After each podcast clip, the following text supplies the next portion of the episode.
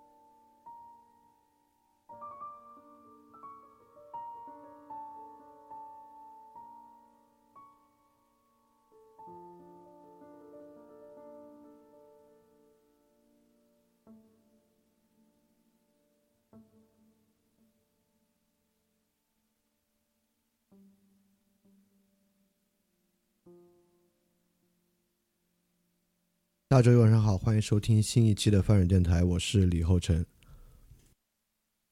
那么这期节目呢，是这个专题里面另外一期没有 keynote 的节目啊。大家以前也知道，其实如果这个节目没有 keynote 呢，说明这个节目挺特殊的，也许呢，就是里边相对来讲比较重要的一个内容了，就会没有 keynote。那今天呢，我们讲的这个话题也是这个个人主义平民社会整个第八部分，个人主义平民社会的非人性。然后从另外一个视角去谈，我们上期呢从表达社会谈这个问题，这一期呢我们从平庸这个角度来谈这个问题。这个问题有点不太好谈啊，因为各种各样的谈法呢都会显得稍微有点得罪人，所以在这个情况之下呢，呃，我尽量找一个好的视角来谈它。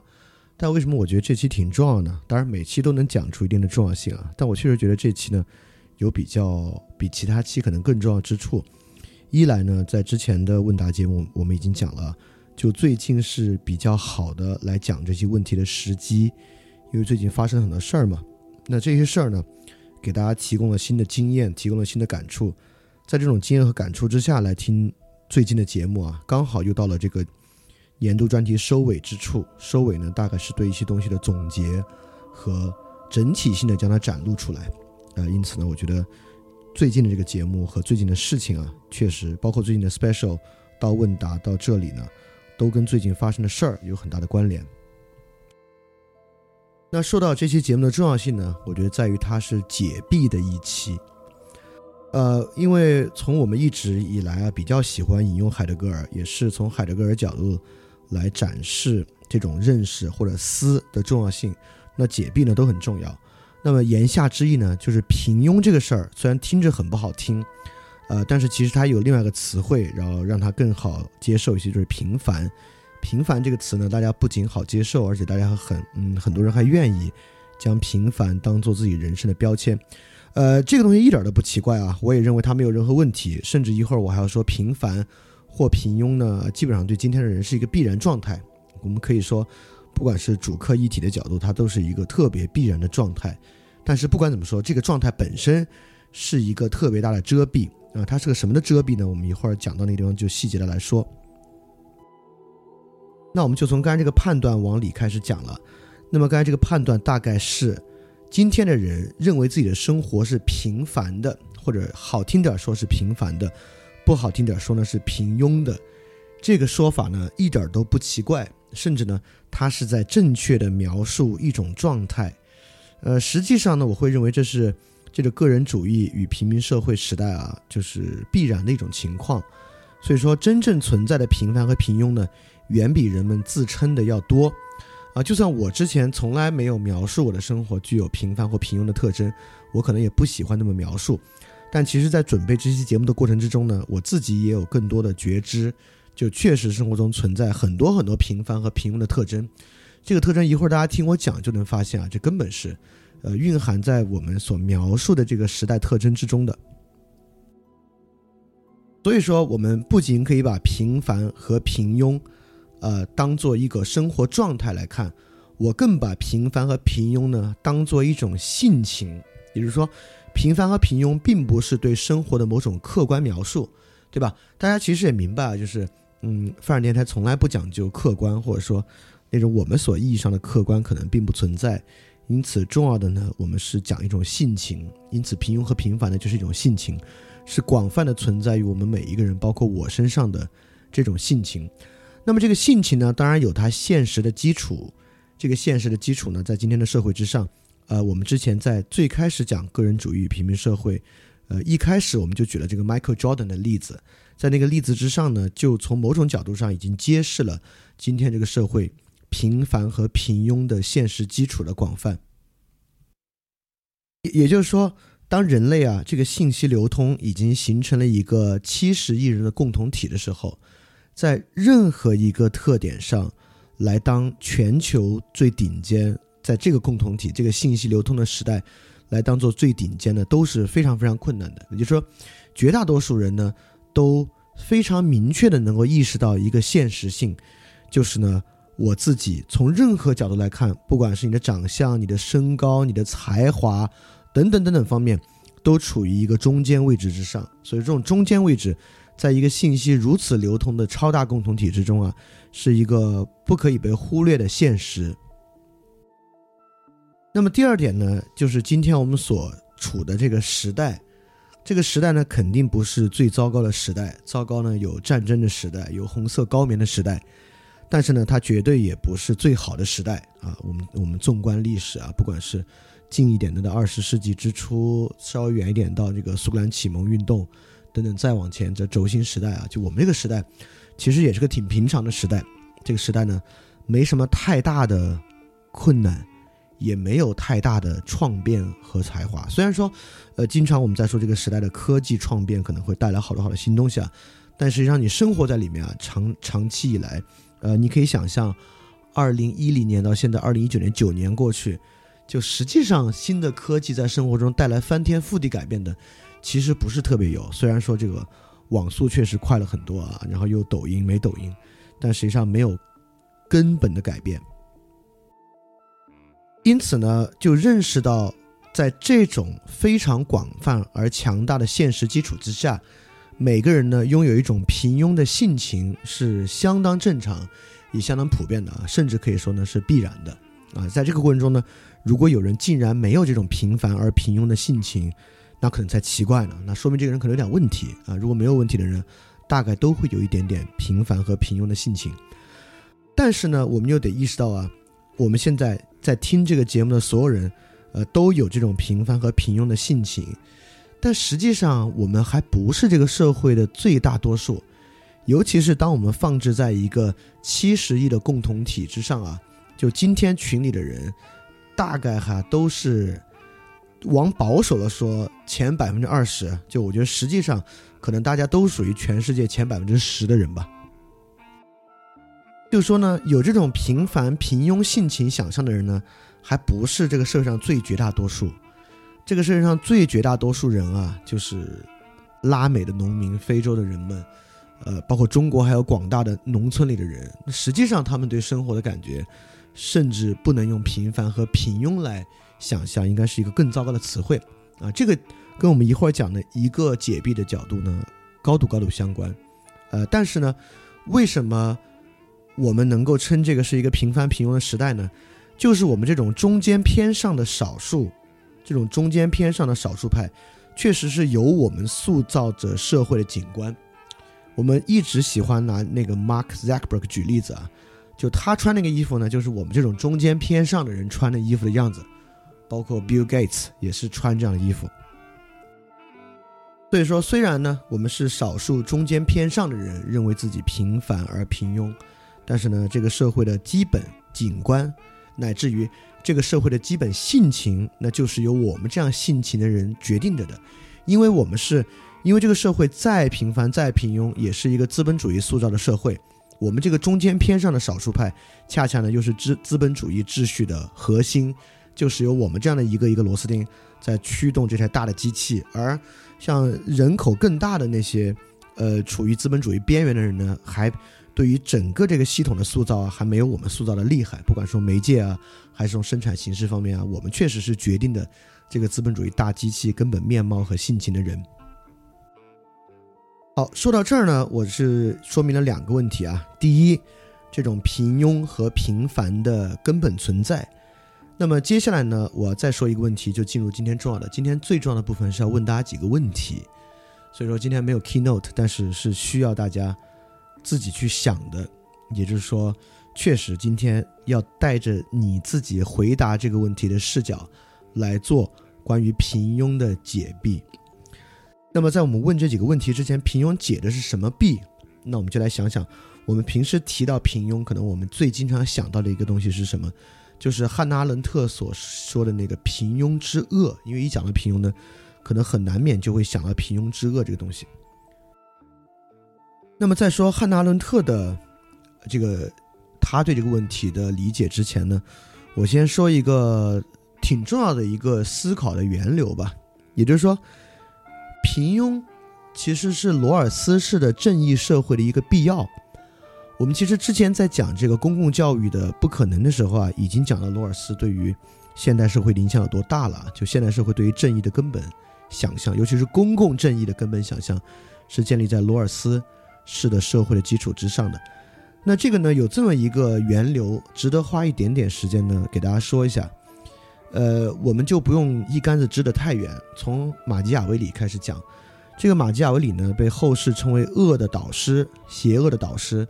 呃，尤其是他的《君主论》这部作品，那么在《君主论》这部作品里面呢，是可以说是第一个现实主义的政治学作品。那么称其为恶的导师的原因呢，就是在这个作品之中，马基亚维里抛弃了传统的亚里士多德、柏拉图式的那种，包括罗马西塞罗式的那种有道德的政治，而从一个特别实用的竞争的角度来谈论政治。这个政治呢，既包含。国与国之间的竞争，也包含一国的君主与一国的人民，也包含共和政体的人民与人民之间的竞争。因此呢，在马基雅维里的世界之中呢，这个世界不像西塞罗，呃，或者柏拉图、亚里士多德是由善构成的，它反而呢是由恶构成的。而且这个恶很厉害啊，这个恶是自上而下的，就这个是。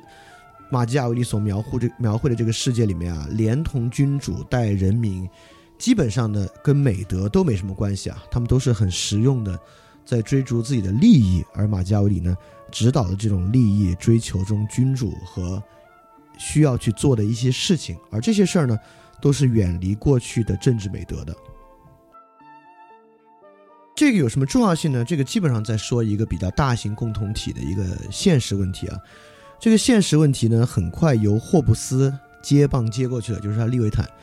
呃，这个我们之前说过很多次了，这也是可能是现代政治学的奠基之作吧。在霍布斯的利维坦之中呢，这里面的人啊也是恶的，然后他们呢是处于一种无休止的征战状态，而为了终止这种征战状态呢，我们需要一个利维坦式的政府来终止这样的一个征战状态。当然，霍布斯受到了马基雅维利很大的影响啊。那在这个情况之下呢，依然从下到上都是恶的。但从下到上都是恶的，就会带来一个很大的问题。这问题是啥？这问题就是这个社会非得如此吗？对吧？也就是说，为什么洛克需要把霍布斯做一个 reverse 一个倒转？嗯，在洛克那个地方呢，从自然状态到集合成政府的关系，到政府与人民权利到底在哪边，都跟霍布斯呢有一个倒转。在这个倒倒转之后呢，洛克描绘出一个从下到上都有美德和善构成的世界。哎，这就挺好，对吧？呃，我们我们当然希望，如果还有美德和善这回事儿的话，即便从语义之上，我们也希望拥有一个这样的世界。但是呢，很可能这样的世界呢也并不存在，或者说不好。这就联系到我们之前讲教育、讲亚当·斯密和卢梭那期，我们最开始说到一个曼德维尔的命题，就是蜜蜂的预言，意思是说，共同体的善是由个人的恶形成的，只有个人足够恶，共同体呢才存在这个善。到这个地方呢，我们不得不说进入了新的一页，而这个新的一页呢，其实跟我们今天讲的问题有很大很大的关系。那么这个呢，也是，呃，孟德孟德维尔提出的一个东西啊，但是它本身并不系统。真正比较系统对他做出论述，而论述的比较好的呢，其实是孟德斯鸠。这当然也是我们这个系列里的老熟人了。孟德斯鸠在论述新的共和政体的时候啊，其实已经讲到了。他在里面说到：若富人不大肆挥霍，穷人就会饿死；奢侈应该层层加码。否则就会失去一切。因此呢，在论法的精神谈到关于奢侈、关于妇女妇女权益这章的时候，孟德斯鸠说出了一个与曼德维尔相似的一个判断。这个判断呢，就是说，共同体的善需要由共同体内部人的恶来实现。尤其是一个共和制的政府，我们由商业竞争替代了过去的军事争斗之后。因此，在孟德斯鸠看来呢，那种商业的贪婪习气、公民的骄傲，在这里面呢，甚至应该得到鼓励。也就是说，七宗罪里面有一些罪啊，包括骄傲啊、贪婪啊等等的呢，可能都有了生长的土壤。但是，恰恰战争啊、残杀啊、伤害啊，看起来并不在此列。因此，从孟德斯鸠这个地方啊，他确实论证了在共和政体之中。他并不是像从马基雅维里或霍布斯那样认为从下到上都是恶，也不会像洛克那样认为从下到上呢都是善。因此，在罗尔斯的这种正义论的社会之中呢，也是如此。其实我们可以想象，在罗尔斯所宣扬这种多元价值的、互相尊重的、在无知之幕之上建立起来的、没有争斗或者更少争斗的社会，其实呢。个体应该处在一种互相尊重、不争斗的慵懒的、与世无争的环境之中的这这么一种性情，其实对社会是最好的。我们之前其实讲过汉娜·阿伦特的人的境况，是我们在讲劳动从经济到政治那一期讲到的。那期其实提到了某种行动的沉沦，就是古典意义上那种政治行动变成今天意义上的劳动。因为今天的人呢，并不在意政治，仅仅在意呢他自己在社会中的攫取和获得。但恰恰，如果我们认可罗尔斯式的社会啊，为了让这个社会更少冲突，这种社会的公共正义呢，就应该每个人互相并不争斗而尊重。相反，如果我们想象汉娜·阿伦特式的这个全社会每一个人都在为他自己的政治主张而积极的在社会上运作。这反而可能是一个很乱套的一个秩序，远不如罗尔斯式社会秩序的这么一个地方，对吧？所以说，我们可以发现一个很有意思的转变，也就是说，从柏拉图和亚里士多德那个地方在那地方过来呢，政治这个东西啊，它需要个体的善与城邦的善，而且它呢是高度统一的。一直到这个马基雅维利和霍布斯这里呢，就呈现出一种个体的恶。与共同体之恶的状态，那么到孟德斯鸠或者说曼德维尔开始呢，呈现出个体之恶，就个体已经完全丧失了古典美德，但是呢，与共同体之善的这么一种状况。这个状况呢，很多人都意识到它的好处了，曼德维尔啊、孟德斯鸠啊、卢梭啊、亚当斯密啊，都有这么一点点。呃，但是呢，我们也知道，到二十世纪啊，一战、二战、原子弹大屠杀，又出现了这么多的问题。因此，对这么一种视角啊，就是个体之恶德能够形成共同体之善这个问题呢，就开始了新一轮的反思。啊，在这个反思之中呢，我们就引到了今天刚才讲的那个，呃，平庸之恶。但平庸之恶这个东西啊，其实在翻译之上呢，有造成很大误解的可能性。实际上那本书要比较好的翻译啊，应该翻译成恶之平庸。也就是说，他汉纳伦特最初的意思啊，并不是说平庸本身是一种恶，而指的是埃希曼恶的平庸性。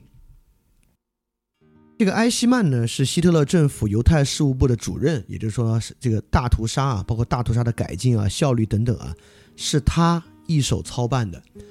呃，他在二战之后的被盟军俘虏，但是逃跑呢去了阿根廷。在阿根廷之后呢，他被以色列特工抓回来，在耶路撒冷进行审判。那么阿伦特的这个平庸之恶啊，艾希曼在耶路撒冷呢，就是他，呃，为《纽约时报》写的诸多文章。那么这个文章呢，主要是说埃希曼这个人的恶。不同于过去的那种恶，它是一种有平庸性的恶。呃，它的对应物是什么呢？它的对应物是康德在《时间理性批判》中讲的一种 radical evil，就是一种激进的恶、明显的恶。这是什么意思呢？意思是说，因为康德讲究这个道德律令嘛，也就是说，康德看来什么叫作恶呢？尤其这个 radical evil，就是指这个作恶的人啊，他知道道德律令，但是他不服从。就像我知道杀人不好，但是我还杀人，这个呢叫 radical evil。我知道自己做的是一个错事，而恶的平庸性呢，就是像埃希曼这样啊，在阿伦特当时看来呢，就是一种具有平庸性的恶。他甚至不知道他做的是一件错事，或者说他并不关心他做的是不是一件错事，他更关心的是他是不是在服从命令。因此。埃希曼这样的东这样的人，对于他的屠杀行为缺乏对于这个屠杀行为是恶这个事的思考，就是阿伦特称他为 thoughtlessly evil，一个没有思考的恶。当然，对于埃希曼是不是没有思考啊，这个事儿后面有很多争论，也有人认为呢，阿伦特说的不对，埃希曼呢其实对于这个事儿是错误的，是有觉知的。但不管怎么说，阿伦特开始了一个新的问题，就是我们过去一说善，一说恶，都有一个很强烈的前提假设，就是这个行动主体啊，对于这个善和恶是明确知道的，他知道我做这个事儿是好还是坏。但其实最近的很多事情，我们就知道啊，最近我们很多嗤之以鼻的事情在最近发生的。实际上，你要问的行动主体啊，他可能还自觉伟大，他认为他在做一件很对的事情呢。因此，确实社会上存在着这种恶，对于其这个事儿恶的本性呢，并不所知。所以，阿伦特的这个这个视角啊，在现代性之下，确实是一个重要的视角，就是提出了这么一个问题。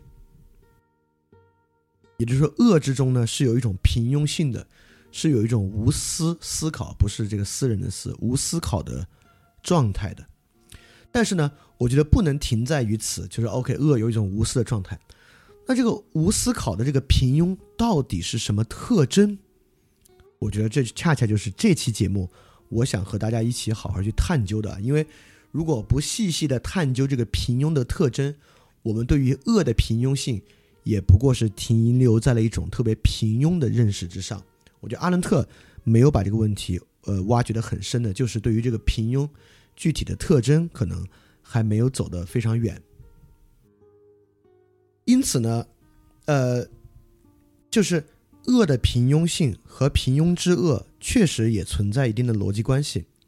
也就是说，如果我们问问阿伦特是仅仅在说恶有不平庸的恶和平庸的恶两种这么一个态度，阿伦特有没有一点点在里面表达出？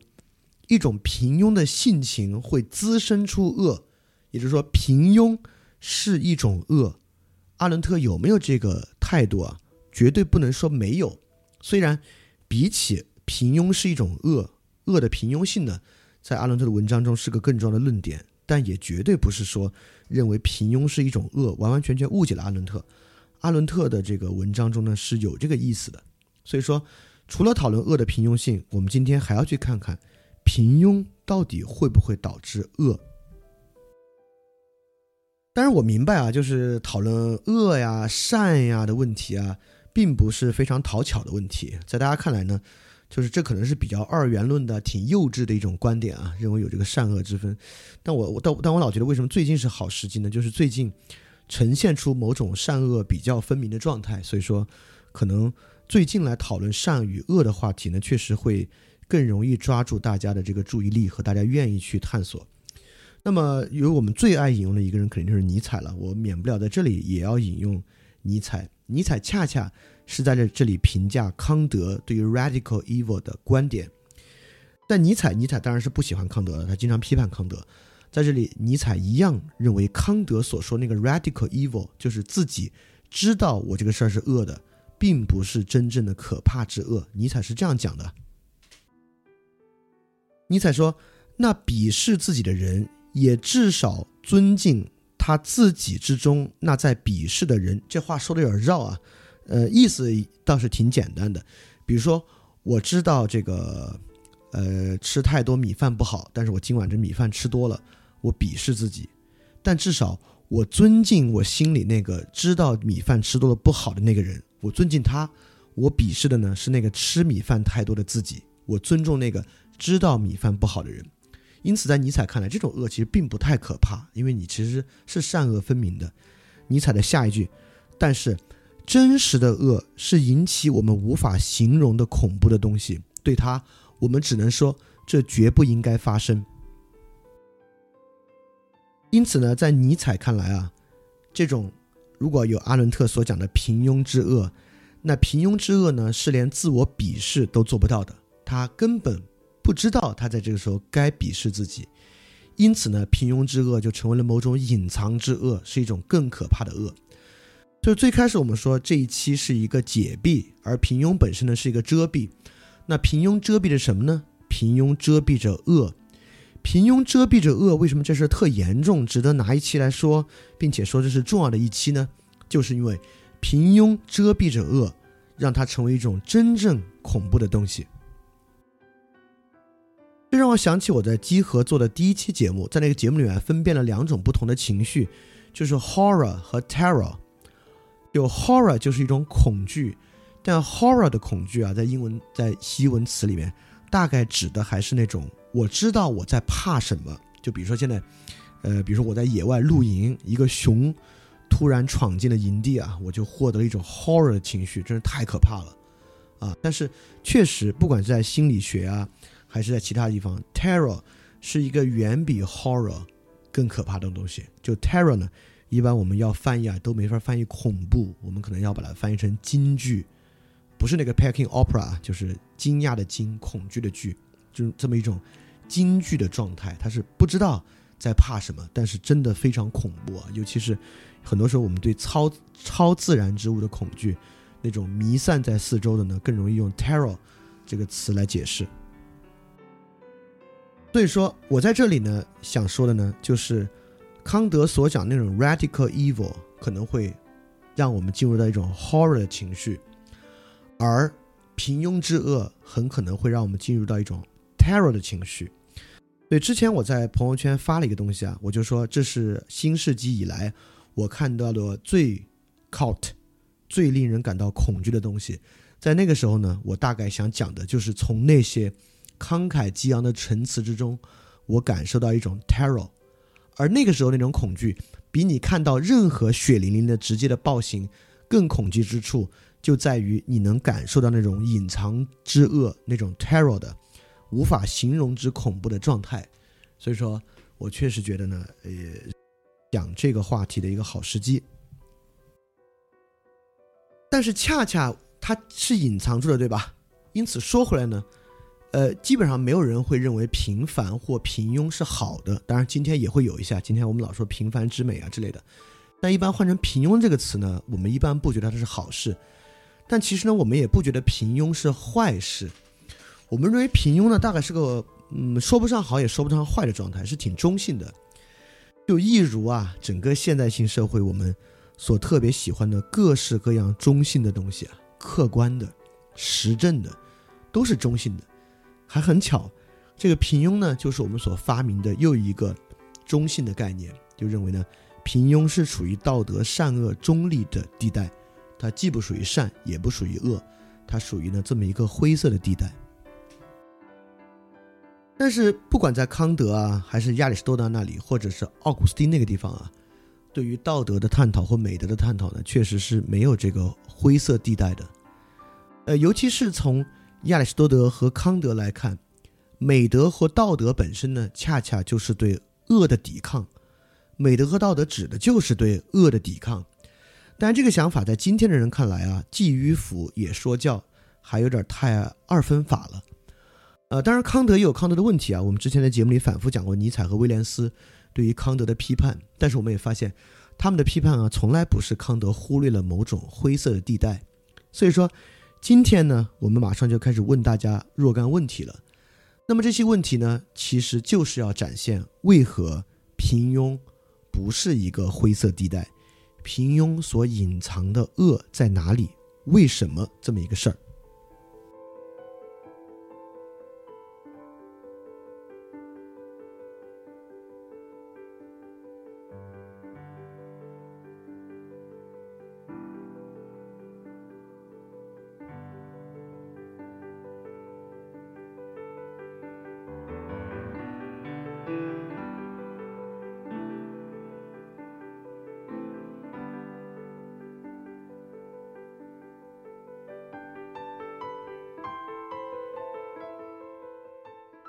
今天我们接下来透过很多问题，要探索的呢，就是为何平庸不是一个无善无恶的灰色地带。OK，那就要开始问大家一些问题了。大家可以，呃，大家可以听听，大家可以听完这个问题之后想一想，再接着往下听我的论述。你初听到这些问题啊，你都会觉得它一定是坏的，因为我问的问题大概都是某一种我们贬义的心态。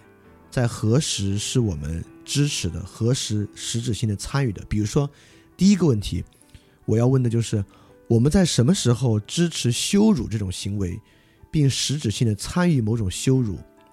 你可能会特别快的说，不不不不，我这个人从来不羞辱别人，我可尊重人了。你可千万别这么想。也就是说，你首先要诚实的去挖掘，确实在某些特殊的情况之下，你是支持羞辱的。你不光不觉得羞辱坏，你甚至觉得它是对的。我们先想出一些这样的状态，再往下来探索它跟平庸有什么关系？为什么我们今天认为在这些特殊状况之下适用羞辱可能是一件坏事？对，今天大概接下来一个部分的逻辑就是这样的，我会问出这样的问题，我们大家去想到这些问题，然后再来往下去探究。所以说，第一个问题大家可以想一想，再继续往下听，就是。什么情况之下你会支持羞辱的行为？在过去，你什么时候实质性的参与过某种羞辱？不管是线下实质的还是网上的都行。你想想，一定有。你千万别说你是个特尊重人的人，从来没羞辱过人。我个人觉得不是特别可能。那么，希望你已经想了一些了。我举几个实际的例子。我很小的时候，大概六七岁的时候，我记得很清楚。在我住的那个小区之中啊，就楼下开始吵吵闹闹，然后下楼之后呢，发现有一个人被绑在树上了。这个在现在中国不太可能啊，但是我那会儿还不止见过这一次。其实很简单，是一个入室盗窃的小偷被抓住了，当时他被捆在树上，然后他的衣服呢也被扒到只剩内裤了，然后大家呢把他捆在树上，有人在上去打他，大概是抽他耳光，有人呢在身上啐啐痰，啐在他身上。那这个当然是一种羞辱了，但是他确实是一个入室盗窃的小偷。那这种羞辱呢，我不知道有多少人会支持这样的羞辱啊。那还有两个比较近的例子啊，就有一次我在高铁上，后面一个男士呢点了一杯高铁上的咖啡，然后他还没有完全喝完，剩了不多，然后他就去这个洗手间了，然后从洗手间回来呢，他的咖啡呢就被那个收拾的乘务员收走了。乘务员以为他喝完了，然后他就把乘务员叫过来，说：“哎，我都没喝完，我也没说喝完，你怎么就问都不问我，你就收走了呢？”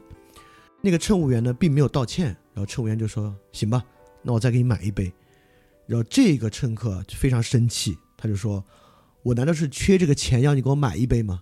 我要的是你给我道歉，你这个态度也太差了。”随后他在车上大大的这个羞辱了这个乘务员一番。但是在他看来呢，就乘务员不道歉而要给他赔一杯咖啡呢，相反呢，他在他看来啊，也是对他的一种羞辱。呃，但是羞辱行为在服务行业非常、非常、非常经常会发生啊，甚至我觉得很多人，比如说快递的问题啊，或者是这个送餐员的问题啊，大家可能甚至在情绪不太好的时候啊，甚至呢都有羞辱的经历。因此呢，羞辱并不是一个特别少见的东西，而且呃，也并不是在任何场合我们都认为羞辱是不可接受的。比如说。如果我们像小偷这个例子啊，如果我们真的抓住了一个失德者，就是他在道德上有巨大的瑕疵，因此呢，我们羞辱这一个在道德上有巨大瑕疵的人，这行不行啊？为什么不行？对吧？当然，今天绝大多数情况下，我们觉得可以。那第二，就是在受害者与加害者之间，就如果我是一个受害者。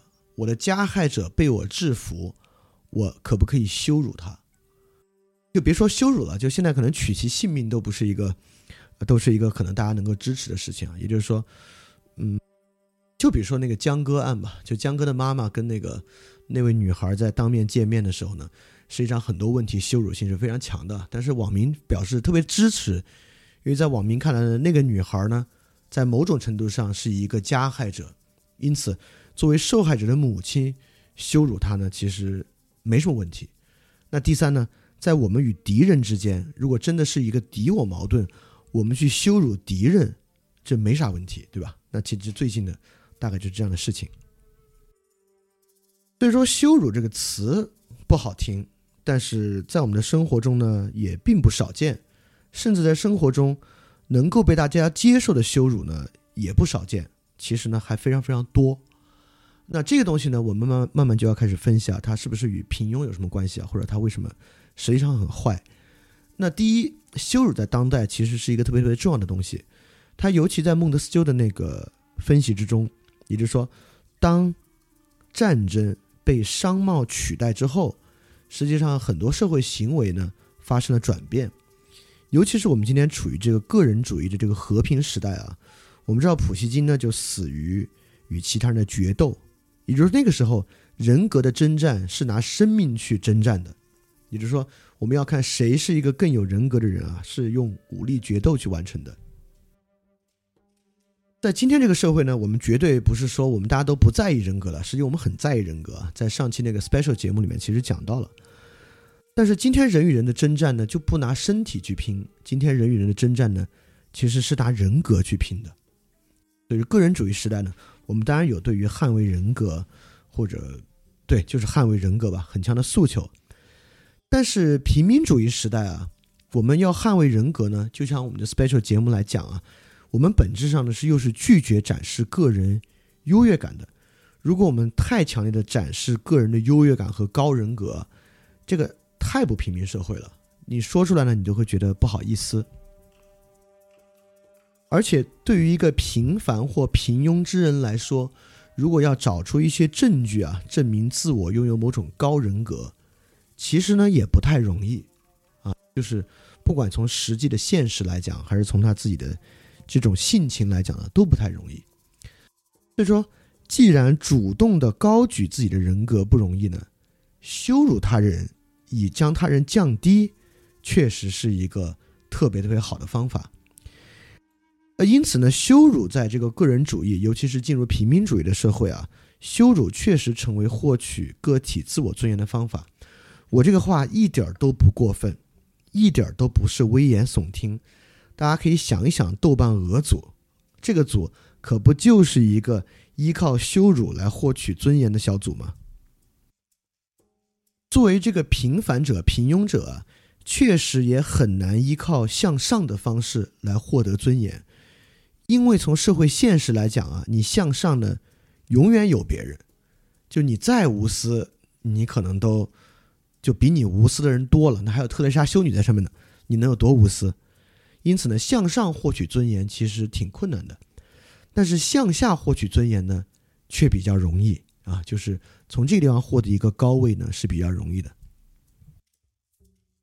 就是所谓的“比上不足，比下有余”嘛。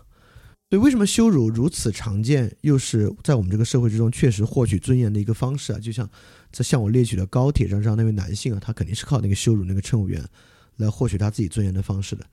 这个呢，与平庸其实有很大很大的关系。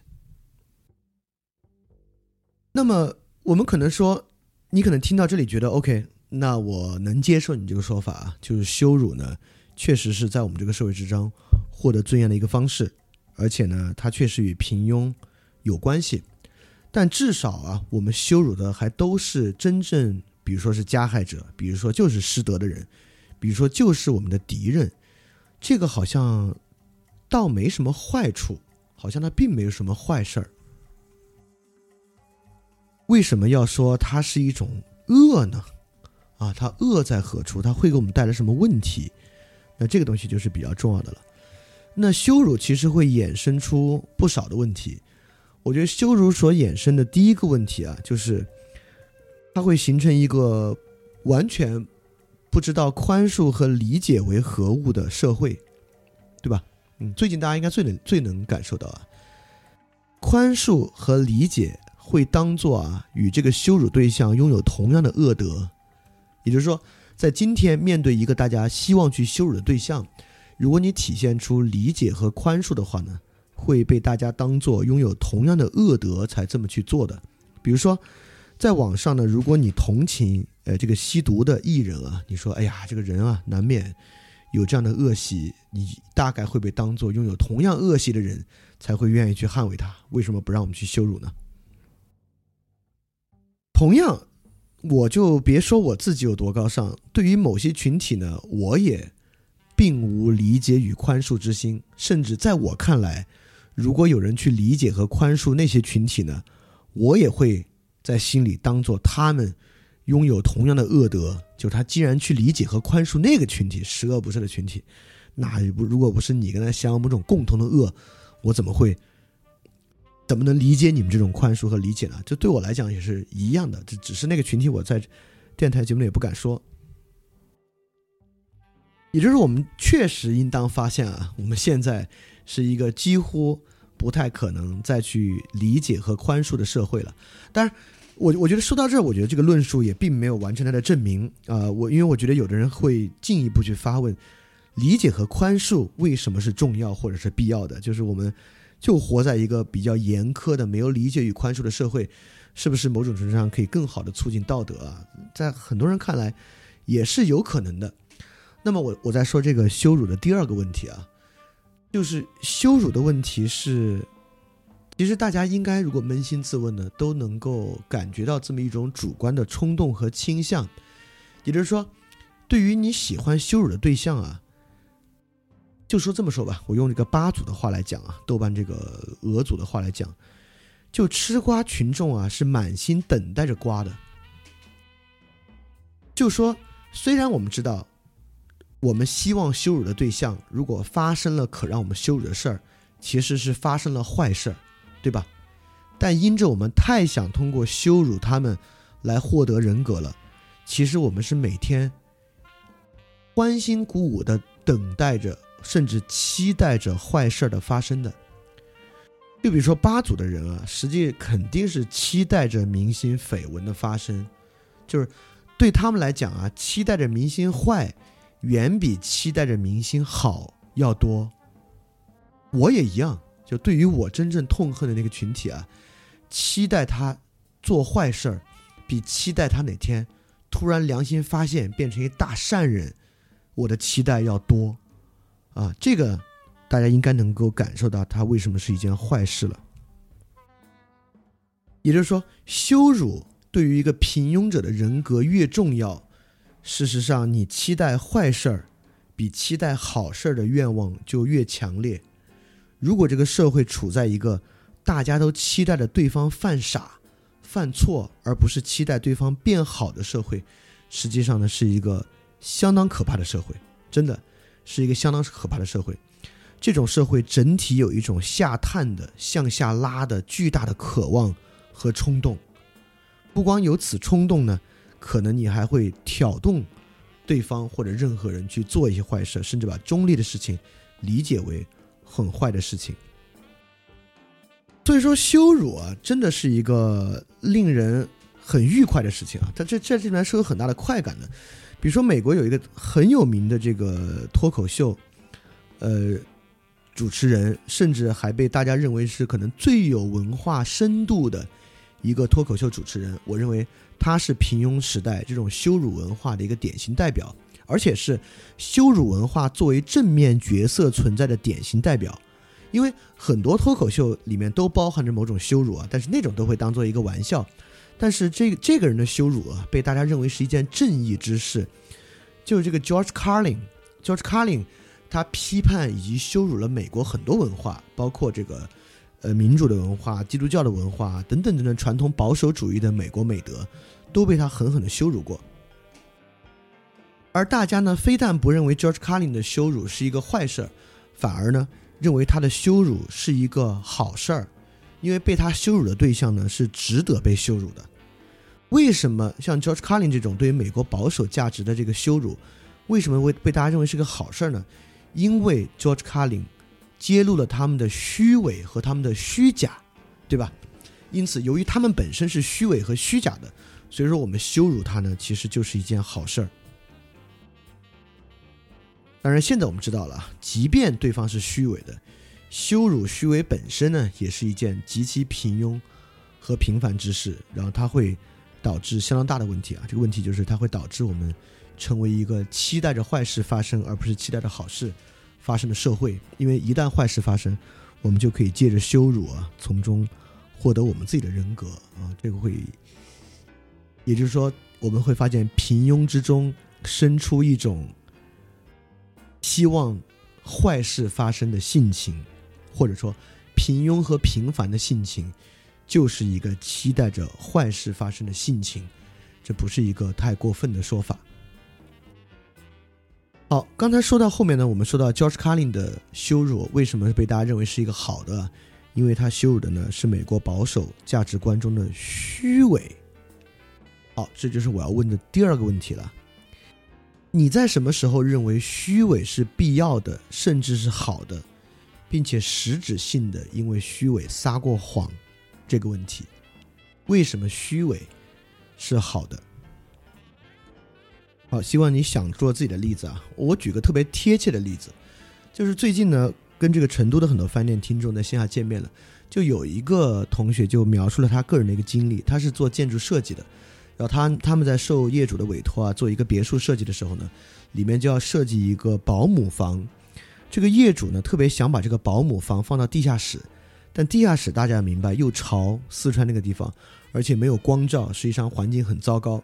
因此呢，就这个同学本身啊，是对比较底层的人民有这个关怀之心的，因此他想本着关怀之心呢，把这个保姆房放到这个一层来。但是他知道啊。这个道理可能没有人会买账，因此，在真正向业主解释的时候呢，他希望自己撒个谎。他这个谎是说啊，不是为了把这个，不是为了这个保姆好，把这个保姆房放到一层的。真正把它放到一层的原因呢，是这个老人啊上下不便，这个别墅的老人房间也在一层，为了让让这个老让这个让这个保姆啊。可以更好的照顾老人，跟他更近，响应他的一些紧急的需求，所以这个保姆房呢要贴着这个老人房设计。因此呢，他用用这个方式期待来说服业主将这个保姆房放到一层，而不是因为说保姆也是人，让他们生活在一个没有窗子的地下室是一个不人道的事情。那么这个我不知道大家有没有意识到它是虚伪的啊，甚至大家觉得不是虚伪的。呃，我不不管怎么说，呃，在这里呢，我要说善意的谎言其实也是虚伪的。呃，因此在这儿呢，你你你你应该能发现啊，其实我们应该很多时候会认为虚伪是对的，或者说真诚不是一个必要的品质，在很多时候我们可以策略性的虚伪去完成好事儿。呃，比如说我在做想借融资的时候，我也向投资人保证。我做这事儿就是为了赚钱，而且这个项目肯定有通过租金的方式来分成赚钱的潜力。但我脑子里想的是，它能不能就带来一些社会价值啊、有机团结啊、不拉不拉的东西。那那个时候呢，你是不是也是一种虚伪呢？就是我现在扪心自问，那它肯定是一种虚伪。而且我要说，为什么有这个虚伪呢？其原因还不是因为我负责任，或者这位建筑的同学负责任，它本身与平凡和平庸其实有很大的关系。它的关系啊，就在于我当时根本不认为我真正拥有的这个品质可以打动人，因此我必须迎合他人想要的品质，认为才可打动对方。同样，这位同学也一样。但在这里，这里说并不是要很大程度上去批判啊，更重要的还是说这东西真是太常见了而无处不在。对他来讲也一样。他压根儿不认为人道主义能打动对方，即便他关心的是人道主义，他依然需要把它转化成业主所喜欢的那种客户价值，才去打动对方。所以这个时候，为什么他与平庸有关系呢？其本质上还是对于自己真正关心的那个品质和价值的不自信。就本质上，我们或多或少都意识到。自己真正拥有的那个价值啊，无足轻重。所以说，如果我们需要说服对方的时候呢，我们就必须只能虚与委蛇去迎合对方来说。当然，我这里举的两个例子，兴许都还不是坏例子啊。那大家可以想想，为了说服或青睐对自己本来拥有的品质无信心而需要撒谎的例子呢，多不多？这当然就太多太多了。所以说，就今天，嗯，其实很大程度上，我们都不会认为真诚是一个太好太好的品质。尤其之前我们其实讲教育那个也讲过，也就是说，父母绝对不会，我我们就说，在今天这个环境之下，父母可以在孩子很小的时候教育孩子一定要诚实，一定要真诚。但当孩子稍微大一点儿，他们就一定会教育孩子，千万别真诚，千万别有什么说什么，有什么话有很多话。该不说的时候就不说，啊，这个我相信，绝大部分的父母都告诉过你们这个，他们都在小时候告诉过你们，一定要诚实，一定要真诚。而在你们稍微大一点，真正有自己主见的时候，告诉你们很多话千万不要讲，不要到处乱说。而这些呢，其本身都不是为了害人啊，更多呢都是为了自保，为了获得别人的青睐，为了说服。为了对于冲突的恐惧，也就是说，罗尔斯社会确实是一个无冲突社会。很多时候，我们选择虚伪的原因，就是要避免这个冲突。也是因为平凡和平庸状态这种性情啊，其实对于冲突是最最恐惧的。如果不是他站在一个完全有利的地位，比如在当今社会啊，就是消费者与服务员之间，那消费者是大爷，是上帝。呃，我们现在有这么一种文化存在，所以说羞辱服务人员的情况应该是最多的。你看，在机场飞机一晚点，冲上去羞辱空乘、羞辱那个地面地勤人员的，那真是太多了。在这种情况之下呢，这个羞辱冲突啊是无风险的。除此之外，在很多情况之下，人们如果不是喝了太多酒的情况之下，是避免冲突的。在这个避免冲突的过程之中呢，其实生成了很多虚伪。哦，OK，那这里就要。再问刚才关于一样的问题了，也就是说，确实啊，如果我们因为好的目的要说服对方而虚伪，或者为了避免冲突而虚伪，你说的也对，这确实我们意识到这是一种平庸和平凡的性情，它根本性的来源于对自己所掌握的价值、自己本有的那个价值的不自信，因而选择逃避或迎合。但是这个能说是一种恶吗？就说一个人，我就遏制自己在任何谋求私利的情况之下去虚伪，我只在谋求他人利益或避免冲突的情况之下去虚伪，他还是不是一个恶？那么，首先啊，呃，虚伪确实很广泛的存在，而且虚伪本身呢，也是我们所最讨厌的社会现象之一。比如说今天。有一种我们很之前节目里反复讲过啊，有一种强烈的真小人，甚至要好过于伪君子的这么一个想法。就我们觉得伪君子是最糟糕的，甚至比真小人呢还要再糟。实际上的羞辱行为呢，尤其是网络羞辱啊，很多呢也来自于对于伪君子和虚伪的羞辱。呃，我们能发现到一个实际的现象啊，就是现在真小人多啊，就是明白明明白白的说我就是一个小人的多，而实际上呢，说我就是一个君子的却很少。啊，这是为什么呢？就是因为我们对虚伪啊形成一种敏感。虚伪本身是一个特别敏感的社会话题，意思是说，当一个人说我就是很坏，我就是个真小人，在这种表述之中呢，其实没啥可虚伪的，在我们看起来没啥可虚伪的。而如果一个人说呢，我真的是一个极其关心大家的人，在这种社会对于虚伪的敏感之下，我们很快就能生出一个感觉，就是他很可能是虚伪的。也就是说，当虚伪的广泛性和我们每个人对于自己虚伪的体认啊，会造成我们认为可能没什么东西是真的。久而久之，怎么回事呢？久而久之，表象就成为了真相。这是我们在上一期讲的问题啊。我们上期讲到这个表达社会的问题里面有强烈的表象为真相的问题，而表象为真相的问题，为什么我们退化到表象？其中有一个挺大的原因，就是因为。虚伪无处不在，因此，如果要去辨别表象背后是不是真相，真的太困难了。因此呢，真相就不重要了。你听到这可能还觉得啊，有这样吗？我不觉得啊。我就给个例子啊，比如说，很多人质疑陈光标慈善的动机啊，但是网上最大的辩称方法呢，就是这个动机不重要，因为他真给钱了呀，你。你要不你要批判他，你拿点钱出来。因此呢，表象即真相，表象成为了一个很重要的东西啊，背后的真相呢可能没有那么重要了。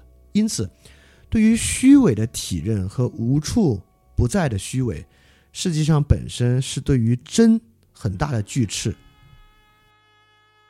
但是我接下来说啊，这还完远远没到它坏的地方，也就是刚才我们说。一个人说我是个真君子，和一个人说我是个真小人，我们都觉得啊，这个说自己是真君子的人可能挺虚伪的；当一个人说自己是真小人的时候呢，可能挺真诚的。但是完全不是，对吧？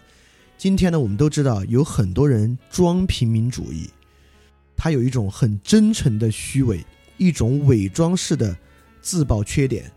这个呢，我们在最开始讲这个自述文本啊，讲卢梭忏悔录的时候已经讲到了。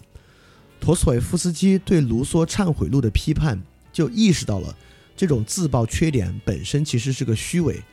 当他在说自己是真小人的时候，其实是虚伪，而且是一种更虚伪的。这是什么虚呢？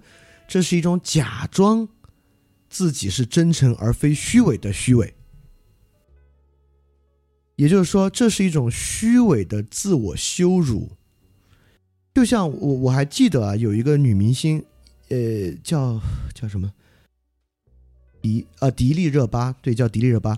我以前看到过，就好像她经常称呼自己为胖迪，就是她自我说他是一个很爱吃的人，因此很胖。但我们大家都知道啊，就是那瘦的要死啊，这根本根本丝毫不胖。但是今天的人呢，确实很喜欢这种虚伪的自辱。我马上举例，比如吐槽大会，就吐槽大会这样的娱乐形式。本质上就是一个超大型的虚伪的自辱的活动，也就是说，我们愿意看虚伪的自辱，远多于我们愿意看虚伪的自夸。所以说，实际上这个虚伪呢，它还真没法为我们留存任何真相。不是说这个社会上所有好的东西都变成假的，至少坏的东西是真的，那不是。这个社会上好和坏的东西。都会呈现出很强的虚伪性，因此在这个情况之下，我们自然对社会产生了一种怀疑，也就是说，人们表现出来的并不是他们真正关心的。整个阴谋论的盛行和对于阴谋的轻信，本质上呢，就是这种虚伪所带来的结果。这个虚伪啊，会蔓延到无处不在，导致我们认为。有的人是故意虚伪，有的人呢是他不自知的虚伪。就人们表现出来的主张和他们真正关切的完全不是一个东西。比如说最近啊，就我们所盛行的那种经济决定论，就是说他们虽然有他们的主张，但其实他们根本不知道，他们不是那个主张，他们真正的主张是穷，找不到工作，要钱，所以他们表现出来的呢，并不是他们真正关注的。这个在社会中太多了，就是在任何地方，我们都在想，其实不是他所表现出来的，并不是他真正所说的。因此，整个对于虚伪的体认。就是虚伪的文化，平凡和平庸社会中的虚伪文化，会导致对于动机的猜忌，简直成为一个习惯。我就不说别人，就饭店的节目里面这种东西也特别多啊。说一个想法实际上不是那样的，实际上真正的动机是什么什么什么，这个基本上成为我们的一个思维定式了。那这个思维定式的基本根源呢，就其实来自于我们自己的虚平凡和平庸之中的虚伪。那么这还没到最可怕和最诡异的东西呢。在这个情况之下，当我们意识到虚伪其实无处不在的时候呢，在很多情况下，虚伪啊，甚至已经不是一个坏事儿，而成为一个能力了。这就是其最诡异的地方了，就是明显的谎言，甚至成为一个能力的象征了。就是当一个人或一个群体。可以撒明显的谎，他撒一个大家眼睁睁都知道的谎的时候，这才代表他真正具有很强的能力。当然，最贴切那个例子，我不是特别敢举啊。呃，最贴切的例子虽然我不敢举，但其实这个有很深的渊源，就是在《理想国》之中，在《理想国》早期讨论，苏格拉底有一个论辩对象叫斯拉须马库斯。斯拉须马库斯呢，有一个特别强烈的观点，也就是说，美德是拿来干嘛的呀？美德是强者让别人认为他有美德的，就是真正的强者会让别人认为他有美德，而他自己呢，并不必要有此美德，这就是真正的强者。也就是说，这种强者态度啊，其实远在理想国之中就已有探讨，它当然与虚伪有很大的关系。因此，我们今天的逻辑呢，只是比斯拉须马霍斯更往前进了一步，也就是说。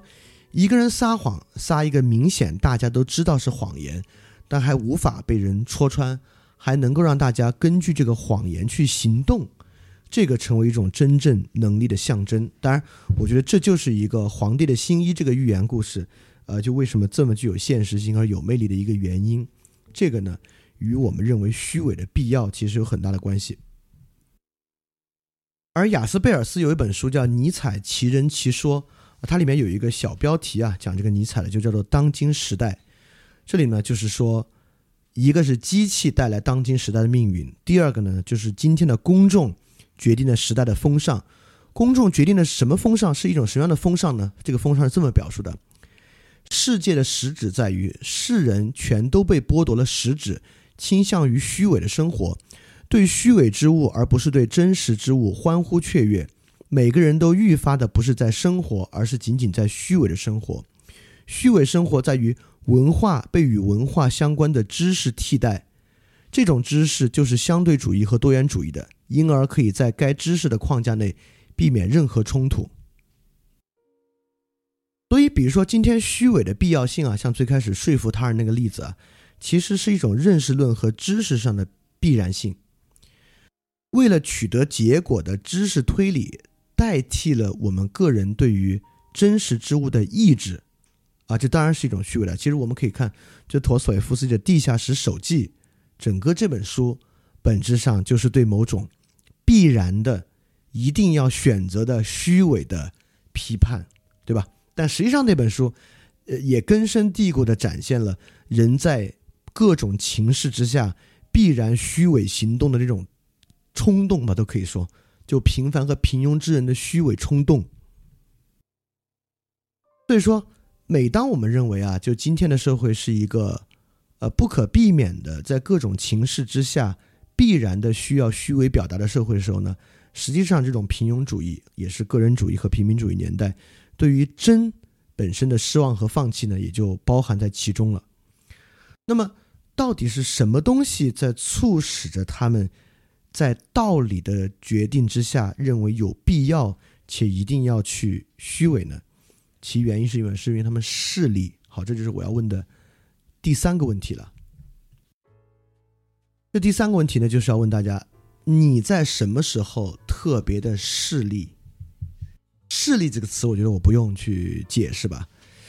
当然，我我觉得这个问题，呃，挺麻烦的，就是这个势利在生活中无处不在。所以我这个问题问啊，你在什么时候特别势利？你可能还真会回答，我这个人并不势利。但但我觉得其实你要好好想的话，其实不会啊。就是你在什么时候趋炎附势？或者在什么时候你去追求上流的符号？好，希望你好好想了再听这个话啊。实际上势力无处不在。呃，布尔迪厄有一本书叫做《区分》，是讲这个消费和判断力的阶级基础的啊。我认为势力呢，就是推动这一切的一个基础。呃，连我包括我自己也一样，也就是说，呃，就从消费的品牌来讲吧，呃，衣服呀、鞋呀。你都很难避免让自己去消费一个更被认可的品牌，而不是一个不那么被认可的品牌，真的很困难。就是你只要要进入社会，你就免不了要去迎合这么一种大家都都所认可的符号，将这个符号呢穿到你自己的身上。呃，这可以鉴于最早对于苹果手机的消费和今天对于比较高级手机的哦，太多太多了，就是。就这种对于消费的势力啊，是今天无处不在的。那么品味的势力也一样啊，就是其实我今天在那个看理想的文章里也写到了，就是你总不好跟人当面去讨论你看的那些娱乐电影，你特愿当面去讨论那些你看的那些所谓深刻的电影，但其实呢，你自己看娱乐电影也看了不少啊，这既势利又虚伪。所以说，整个势力挺简单，势力呢就是想让自己活的。像是比自己高的阶级那样，这其实挺讽刺的啊！你看，我们刚才说虚伪里面有一种啊，就是平，就是装成平民，也就是说，今天呢，真正非平凡的人啊，要表现自己特别平凡，这是一种虚伪；而真正平凡平庸的人呢，又特别想表现的不平凡不平庸，就是你去消费那些所谓的轻奢品牌等等啊。这其实本身也是一种虚伪，而这个虚伪背后的根本推动力呢，就是势力。所以势力在今天真是太广泛了啊！就广泛到我们可能都不仅认为势力是必要的，甚至啊，势力是很多人生活和其努力的根本推动力啊。当然，这是一种相当平凡的和相当平庸的一种动力啊。它包括了呃消费上的势力，我们刚才举的好例子啊。品味上的势力，当然，今天绝大多数品味，也就是品味消费啊，也也就是说，你要去看个什么，呃，演唱会啊，发个朋友圈。就如果你去看二人转，你可能不太会发朋友圈，但也有很多其他的特殊情况会。当然呢，这个势力也包括很多在社会上的少数地位，就是具有社会势力的门槛的圈子和友谊。比如你去参加一个什么这个创创业者啊，哪个很好的机构办的会啊，很多人都愿意在朋友圈。发一发，当然，呃，也确实有很多人不再与经济地位较低的较低的人交朋友啊，这个确实也非常势利。那除了这些圈子和地位呢，确实有这种社会情绪上的势力，比如说，呃，在网上采用某种学员化的表达，用一些大词儿啊，科学主义啊，你开始说什么这事儿没法证伪，所以它是没有意义的，是伪命题啊。当你开始学会这么一套语汇。在网上进行表达的时候呢，实际上这也是一种一种社会情绪的势力。呃，当然这个与平庸有很大的关系啊，只有真正平庸平凡的人才有慕强嘛，才有一种向上崇拜嘛。啊，这也是一个特别特别广泛的情绪啊，就是尤其是消费的势力，我认为在我自己身上也非常非常的多，就包括我现在面前用的这个调音台，它远超过了我现在自己实际的需要。呃，我可以买一个，它价钱可能是在它四分之一的一个调音台，应该也就能满足我的需要了。但实际上，我为什么要买这么一个调音台呢？也因为我在很大程度上也是一个挺势利的人。这个可见啊，这是一种挺根深蒂固在我们之中的，而且尤其要注意，呃我尤其要强调，这是一种向上崇拜，而不是一种向好崇拜。呃，我的意思是说，这个世界上并非所有的模仿和崇拜。都是坏事儿啊！这个世界上崇拜对好的模仿和对善的模仿和崇拜的，但是很明显，势力并不是一个对好的崇拜和和一个对善的崇拜，它是一种向上的崇拜，它是一种对比自己在社会经济和政治权力地位上更高更强的人的一种崇拜，它广泛的弥散在我们的生活之中。而这个东西啊，我想啊，就是曼德维尔和这个孟德斯鸠所讲的那种平民恶德，可能对社会有好处的了。那我们就要想，这些东西，对刚才你说那个羞辱啊，你说虚伪啊，可能这种东西有坏处啊，这种习性有坏处，性情有坏处，都还能接受。看起来势力啊，还真是个经济发展和社会财富发展之源。如果我们人人都不势利了，这个社会经济说不定会崩溃呢。那势力这事儿有什么坏处呢？啊，其实势力本身在我看来也有很大的坏处。第一啊，势力本身展现出了平民主义本身其实有很大的虚伪性。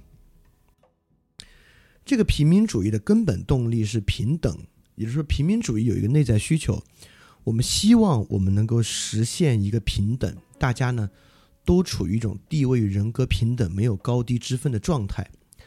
但实际上，大家会去想一个东西啊，呃，真正平庸平凡之人绝对不满足于自己处于跟所有人平等的状态。相反，今天的人真正愿意去比较的，在网上有一个东西特别牵动大家的神经，就是北京、上海的平均收入或者中位数收入。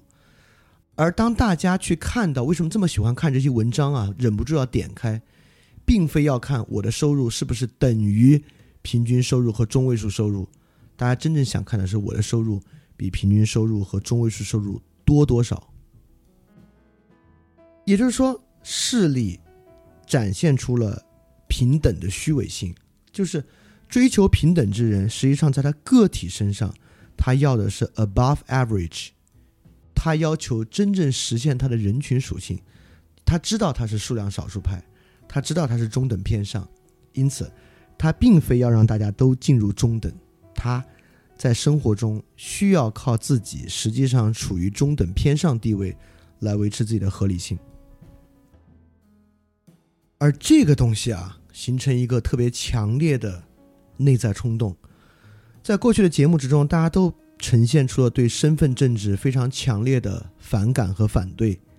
但我不得不说，势力。就是身份政治的基础，不管这个身份政治是消费的，还是这个身份政治来源于政治正确，还是来源于什么地方，实际上身份政治的根本推动力，在我看来，就是平凡和平庸性情背后的势力。当然，可能说到这儿，你可能都还没觉得它有多坏啊，我再说它真正坏的地方吧。我们都觉得势力挺好的，这是我自己追求我自己像更像上面的人，这有啥的？但其实我们知道，势力本身是一种被动羞辱，你并不主动羞辱他人，但你在追求势力的时候，你已然在被动羞辱他人了。为什么人们这么喜欢消费假名牌儿？就是因为消费名牌的人在街上展示名牌景观。对于街上展示非名牌景观的人来讲，是一种被动的羞辱。我们越是活在一个广泛势力的社会之中，这个社会就越不是一个道德多元主义的社会。它完完全全不是一个道德多元主义的社会。就有个著名的社会学家叫做齐格蒙特·鲍曼。鲍曼有一本书啊，叫《工作、消费与新贫穷》，讲的呢就是社会道德从充分工作、充分劳动到充分消费。也就是说，今天有一种大家心照不宣的，但不说出口的道德要求，就是对于消费充分的道德。而消费充分呢，怎么算消费充分？是完全被一种势利眼所驱动着的。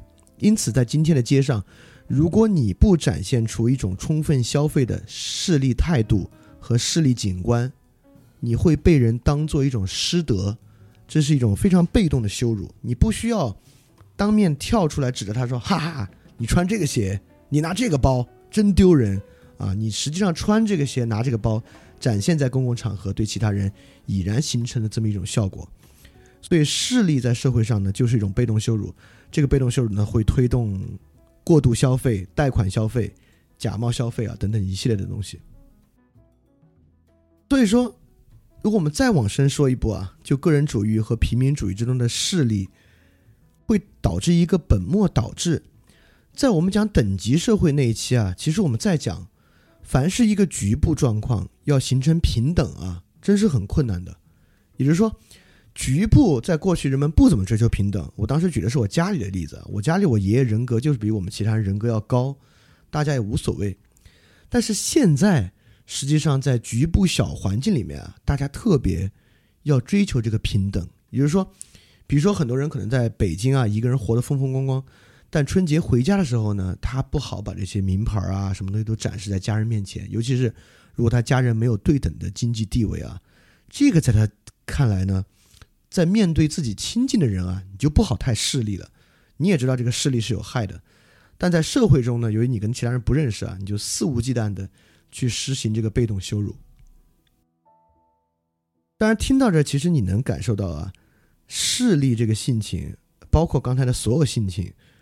是无法根除的。就即便你觉知，你说那行，我明天就去买一双鸿星尔克穿在脚上，我估计大多数人也受不了，受不了上街那种被动羞辱的感觉。呃，我我我今天要讲的所有这些东西啊，呃，首先重要的是解闭。但我们也都知道，不管从海德格尔还是尼采来讲啊，当一个问题解闭出来，可能真正解决这个问题的不是这个问题本身，而是换视角。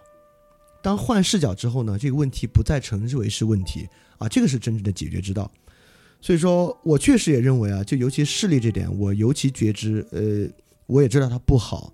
但你要说我有没有能力或有没有足够不平庸的性情来完全抵制这种势力的性情啊，我觉得我都做不到。好，那么为什么我们觉得在一家人之中不好太势利，但是在社会之中却？可以肆无忌惮的施行被动羞辱，甚至很多人确实跟混得不好的朋友绝交，不再与这种朋友交往。这种势力呢，这个影像另外一个平庸和平凡的性情，就是我要问的下一个问题了啊！这个问题比以上的问题都要尖锐。嗯，大家要真诚的面对自己，在什么时候背叛是必要的？好，希望你想了。那在说背叛之前，我要先要举一个例子。这个例子挺极端的，但是你仔细一想，在今天这个社会呢，也不太极端。抖音上开始出现一类视频，这类短视频中间提供的价值观，是我们过去所不能接受的。但是现在呢，在抖音上却获得了很多赞和追捧。我举出其中一段，就是那种每个人去对口型表演的那种抖音音乐。那个音乐里面的对话是这样的。说，哎呀，我真抱歉，我不希望因为我们俩聊天，你女朋友生气，要不然，你把你女朋友删了吧。啊，就是这么一句话，它是一个很戏谑的话，其中包含着背叛，还不止这些啊。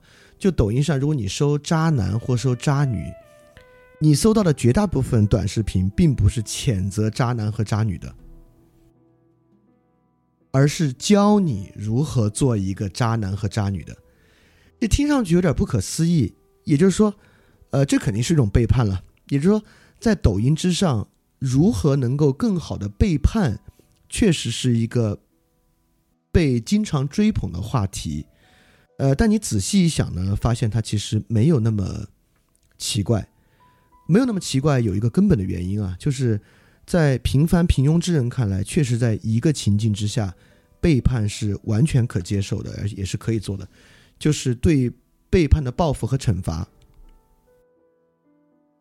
也就是说，当如果我们自己首先被背叛，在这个情况之下，如果我们再背叛呢，这确实是一个合理的事儿。就是因为，呃，对于一个平凡之人，他是不必负无限的道德责任的。也就是说，刚才不管是羞辱还是什么，我们都能够发现，呃，与康德那种无论如何不要说谎啊，和古希腊美德一个很大的区别。就是不管是道德律令还是亚里士多德的尼格马可伦理学，在这个情况之下，丝毫并不强调报复的正当性。呃，因为在这种情况之下，一个个体当他追求美德和追求道德律令的时候啊，他自己作为受害者并不改变美德和道德律令对他的要求。但是呢，我们都能感受到这个跟平民主义有很大的关系啊。对等报复是一个不好但特别平等的事儿。当平等成为第一道德要务的时候呢，报复就具有了特别特别大的正当性。因此，背叛之背叛，用背叛报复背叛，就成为一个特别特别重要的东西了。而跟刚才所讲的很多其他的伤害相比，确实，背叛本身也可能是引发能够引发当代人最大痛苦的行为之一。因为其他东西，你不管是被人羞辱啊，还是被人撒了谎啊什么的，这都是一个我本来就没预期他对我好，所以他羞辱我就该羞辱羞辱。但背叛呢，大概意思就是说，你本来信任一个人，但是呢，你相信他不会伤害你，但是呢，他还以你最不希望的方式伤害了你。当然，这个是最可怕的，就是你首先有这个忠诚的预期，随后他被打破了。因此，我的意思是说，今天的人啊，本来就有对背叛的恐惧，我们对背叛的恐惧远胜于我们对羞辱的恐惧，等等等等的。当然啊，背叛很多时候呢也会成为公共羞辱的、公共侮辱的引子。比如说，我们这个是一个平民社会的特征啊，就比起骂外国人，我们当然更喜欢骂本国人了。这个跟羞辱来获得尊严相关嘛，因为我们的尊严，这个 peer pressure 不是跟外国人比，而是跟本国人比的。呃，就有一句话，就是没有什么罪比叛国罪更能激起并煽动人们的情绪了。当然，这跟消解势力啊等等都有挺大的关系。因此，在背叛里面呢，我们能发现，虚伪与背叛其实有很大的关系。啊，这个与我们接下来要论述的高度相关啊，因为我们已经论述了，这是一个虚伪的性情占据很大上风的社会，而虚伪呢，确实与背叛有很大的关系，也就是代表他最开始获取你信任那个东西就不是真的，当然背叛就更容易发生了。虚伪的社会环境让背叛更容易发生，并且加强了某种背叛。你看，这其实是偶像文化中啊，这个爱恨转换如此强烈的这一点。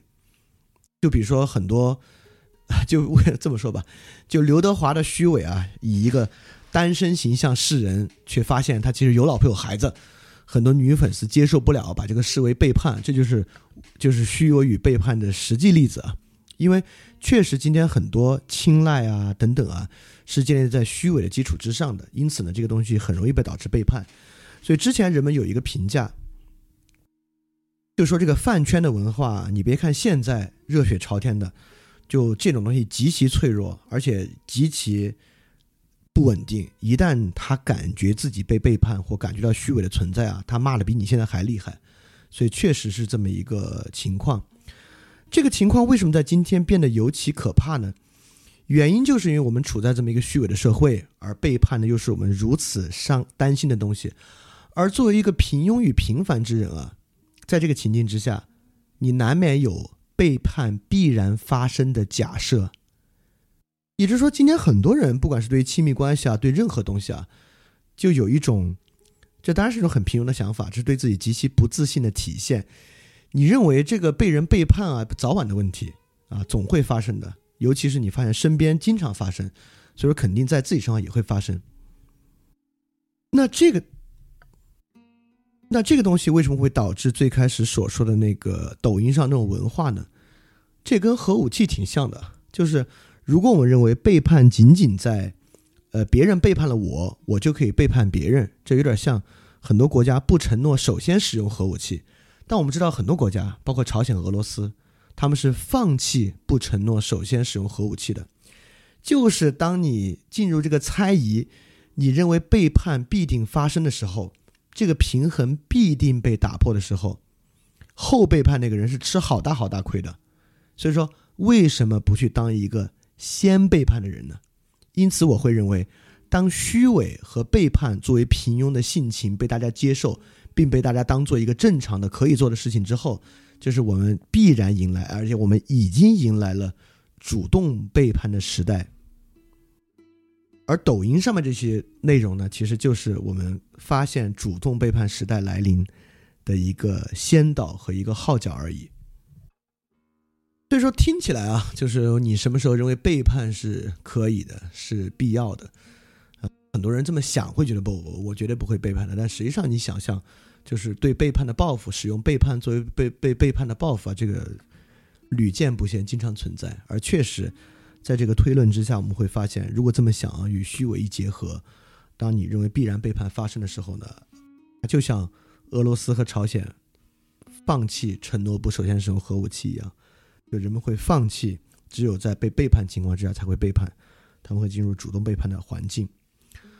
好对，说到这儿呢，我们就要来进入下一个了。我们可以总结一下，确实，如果今天的社会，我们将不得不进入一个羞辱、背叛、虚伪、势力等等广泛存在的社会。这期节目也知道啊，这是一个特别治愈的节目。这治愈不是 remedy 治疗的意思啊，疗愈的意思啊，是导致抑郁的意思，是 depress causing depressed。这个意思，所以这期节目确实是一个很治愈的节目。而当一个人在生活中意识到，他可能并没有意识到平庸的性情会导致这些问题，但他会意识到这是一个信任极其寡淡，这是一个坏事儿经常发生，这是一个我们渴望着坏事情发生的社会，他就会进入下面一种平庸的性情。而这个性情在今天呢，其实也被当作是一个好事情，一个更清醒的状态。这也是我下一个问的问题。这个问题就是：你是在经历什么事情，或者什么时机之后，选择厌世的、讨厌的厌世界的世，就是你在什么时候、什么契机之下选择厌世的？好，希望你想了一下来听啊。就今天这个情况之下，就平庸之人确实是有足够的理由来厌世的。呃，所谓厌世啊，原因很简单，就是对于世界还能够形成好秩序的根本绝望，就是不可能这个世界有好秩序了。对于公共和世界价值的根本否定，但虽然是大的否定啊，但其根源呢，往往来源于日常生活。就比如说，就这种主动背叛的世界，谁会不厌世呢？因为它带来对于这种社会信任和人与人关系的全面崩塌，这他当然是个厌世的人了。当一个。广泛虚伪存在的世界，一个虚伪横行的世界，谁会不厌世呢？对于就就比如说这两天，就这两天，我的经常会生出某种厌世的情绪。还好，一会儿会说怎么顶过去啊，也都顶过去了。就当一个社会真的虚伪横行的时候，你怎么能不厌世呢？更不用说啊，其实平凡和平庸本身就是一种令人生厌的状态。就你别老听人说什么平常之美、平凡之美。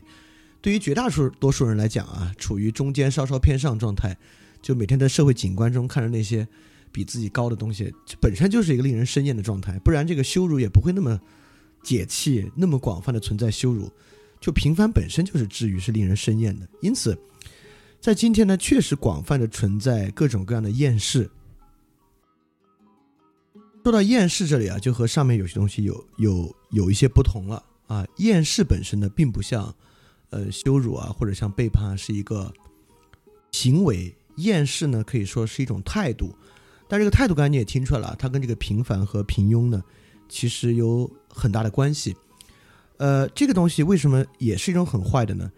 它不像羞辱啊、势力啊，但是呢，它却形，它却形成捍卫羞辱、虚伪、势力、背叛的一个基础。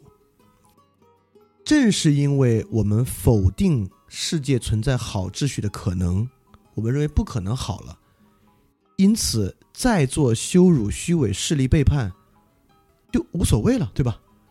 因为这个世界本来就不可能好了嘛，你就是破罐子破摔呗。因此，确实有很多种不同类型的厌世。我我这里自己随便总结了三种，你听听啊，这挺有意思的。第一种呢，叫那种放弃的厌世，大概呢有点像那种。可能进入抑郁症啊，那种特别低活力状态的厌世，呃，有点像《三体》里面那种降临派，呃，有种特别宏大的宇宙观啊，就是他彻底丧失了行动的能力的厌世，这种存在，但其实这种啊是很少的。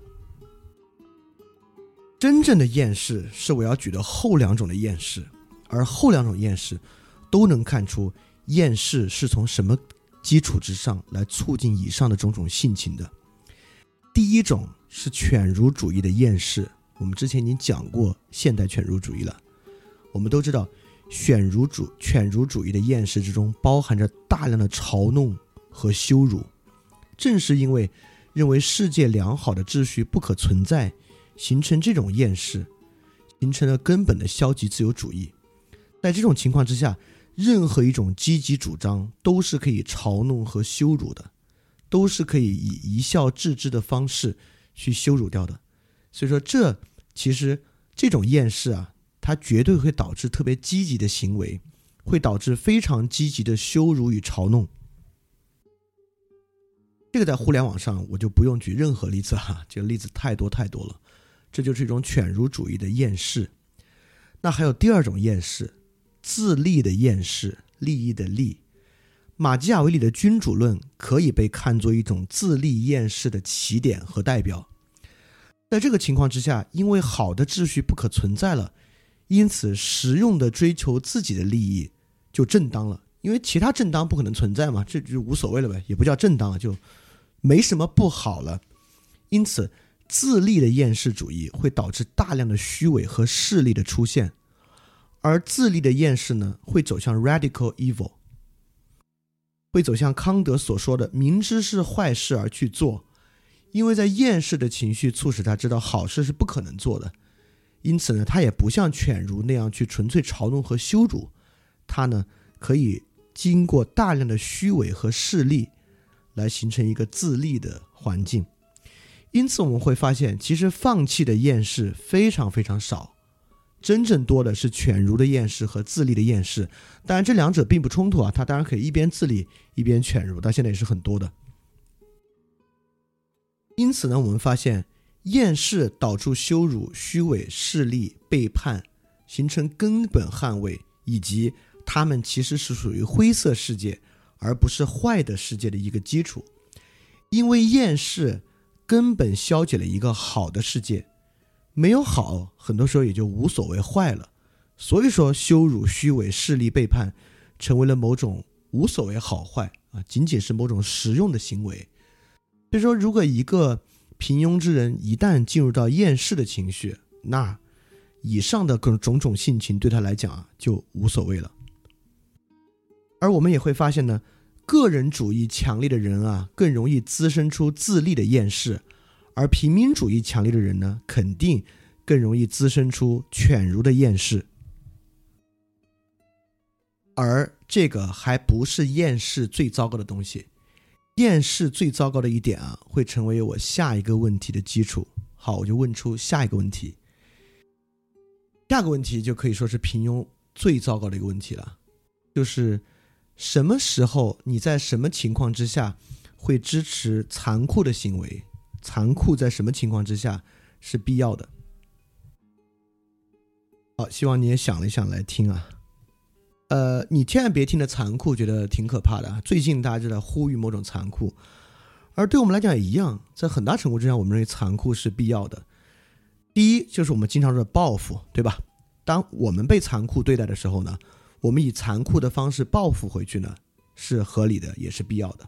第二，惩罚的残酷，就比如说很多人对于死刑的执迷，本身呢就是对于惩罚的残酷的需要。他认为，如果失去这种残酷性，将没有人会害怕作恶，只有保持某种残酷，人才会害怕作恶。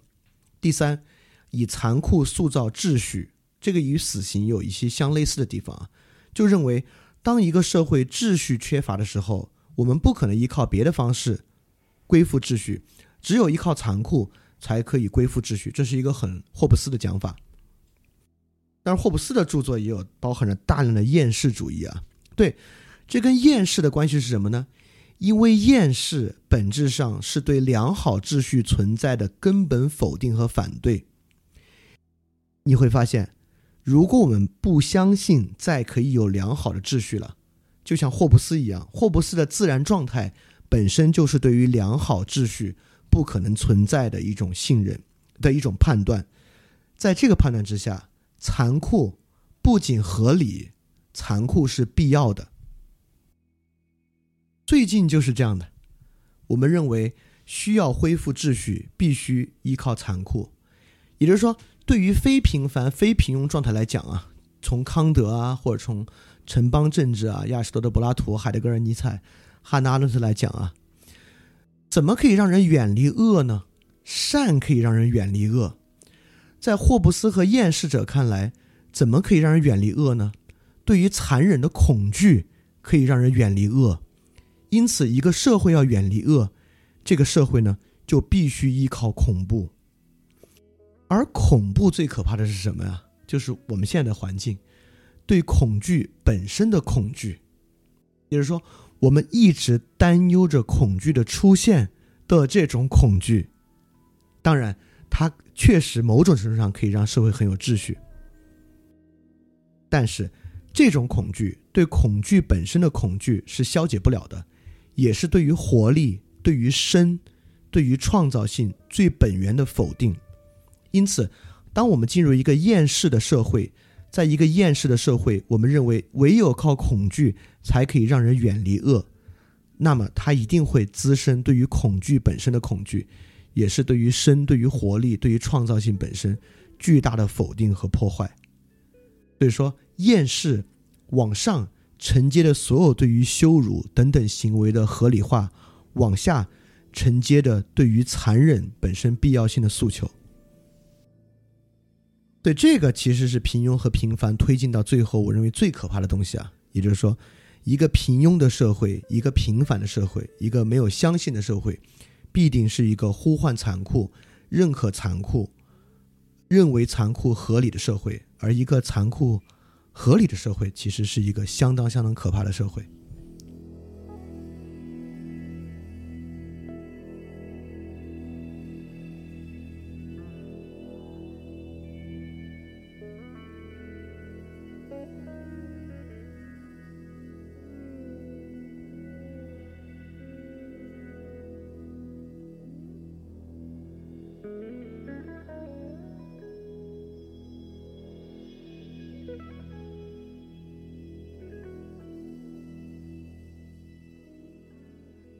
好，这是我要问的六个问题啊，就问完了。这六个问题问完之后呢，我们来做一些总结，关于平庸本身的总结。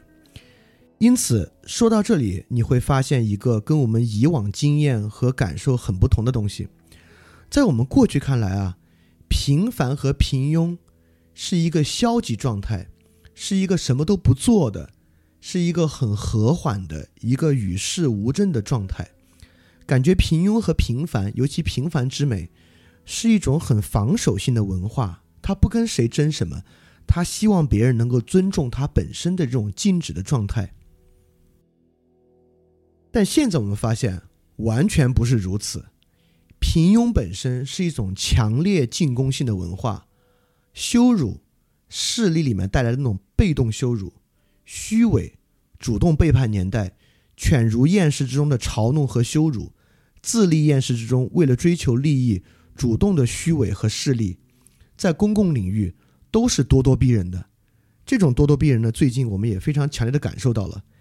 因此，千万不要觉得平凡和平庸会导致一种与世无争的很和平的状态。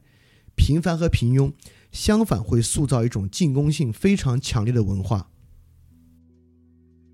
因此，我们认为。当一个人啊有很强的无力感，认为他什么都没法做到的时候，他就会放弃做事。不对，当一个人感受到无力感很重，认为他什么都无法做的时候，实际上这个人会陷入一种恐惧状态，而恐惧状态会让他做很多进攻性的事情。这个东西其实大家的常识也能够发现，也就是说，当一个人真正处于恐惧状态的时候啊。在冲突与威胁真正发生前，他跳得最高，他经常会预先展现出一种虚张声势的态度。所以可以说，平庸就是一种这样的状态。平庸源于对生活中潜在风险和冲突的恐惧，极大的恐惧与不自信。正是这种极大的恐惧与不自信，会导致因为这样的恐惧，他做很多虚张声势的进攻性的状态。就是我们刚才所列举的所有这些性情，都源于他认为他做不到，他的无力感。但恰恰做不到和无力感，会促逼他做出很多激进的事情。对，这个是我要讲的第一点啊，就是平庸绝对不是一个特别 passive 的东西啊，平庸是一种进攻高进攻性文化。第二点呢，就是反过来说，平庸本身是不是一个在善恶之间的中间地带？就我相信啊，刚才已经呈现出了，就所有我们认为合理的、必要的平庸，不管是虚伪、羞辱、势力、背叛，还是厌世，还是残酷，就所有这些看起来在社会中都具有一定合理性，在某些情况之下是必要的东西啊，最后都会导致一种特别可怕之物的存在。对平庸和平凡本身啊，绝对不是无好无坏的灰色状态，而平庸本身。其实我们要理解，它就是来源于匮乏。就像奥古斯丁对罪有一个特别重要的说法，奥古斯丁说，罪是没有本质的，罪就是缺乏。也就是说，善是有本质的，善可以定义它是这样的，是那样的，而罪没有本质，善的缺乏本身呢，就是罪。那么，如果平庸也是一种匮乏，是一种缺乏，它是一种什么缺乏呢？在我看来啊，平庸本身是一种强烈着、强烈的对待未来的缺乏，是一种未来极其贫困、极其贫瘠的状态。也就是说，平庸之人虽然站在中等偏上状态，但其实。随时处于对于中等偏上状态，随时会被瓦解的恐惧之中。归根结底啊，跟我们上期的问答一样，平庸其实是一个资本主义文化，是一种认识论上的贫困，是一种认识论上的极大的匮乏。因为平庸之人大概意识到环境无法受他影响，而环境根本的决定了他，在他看来。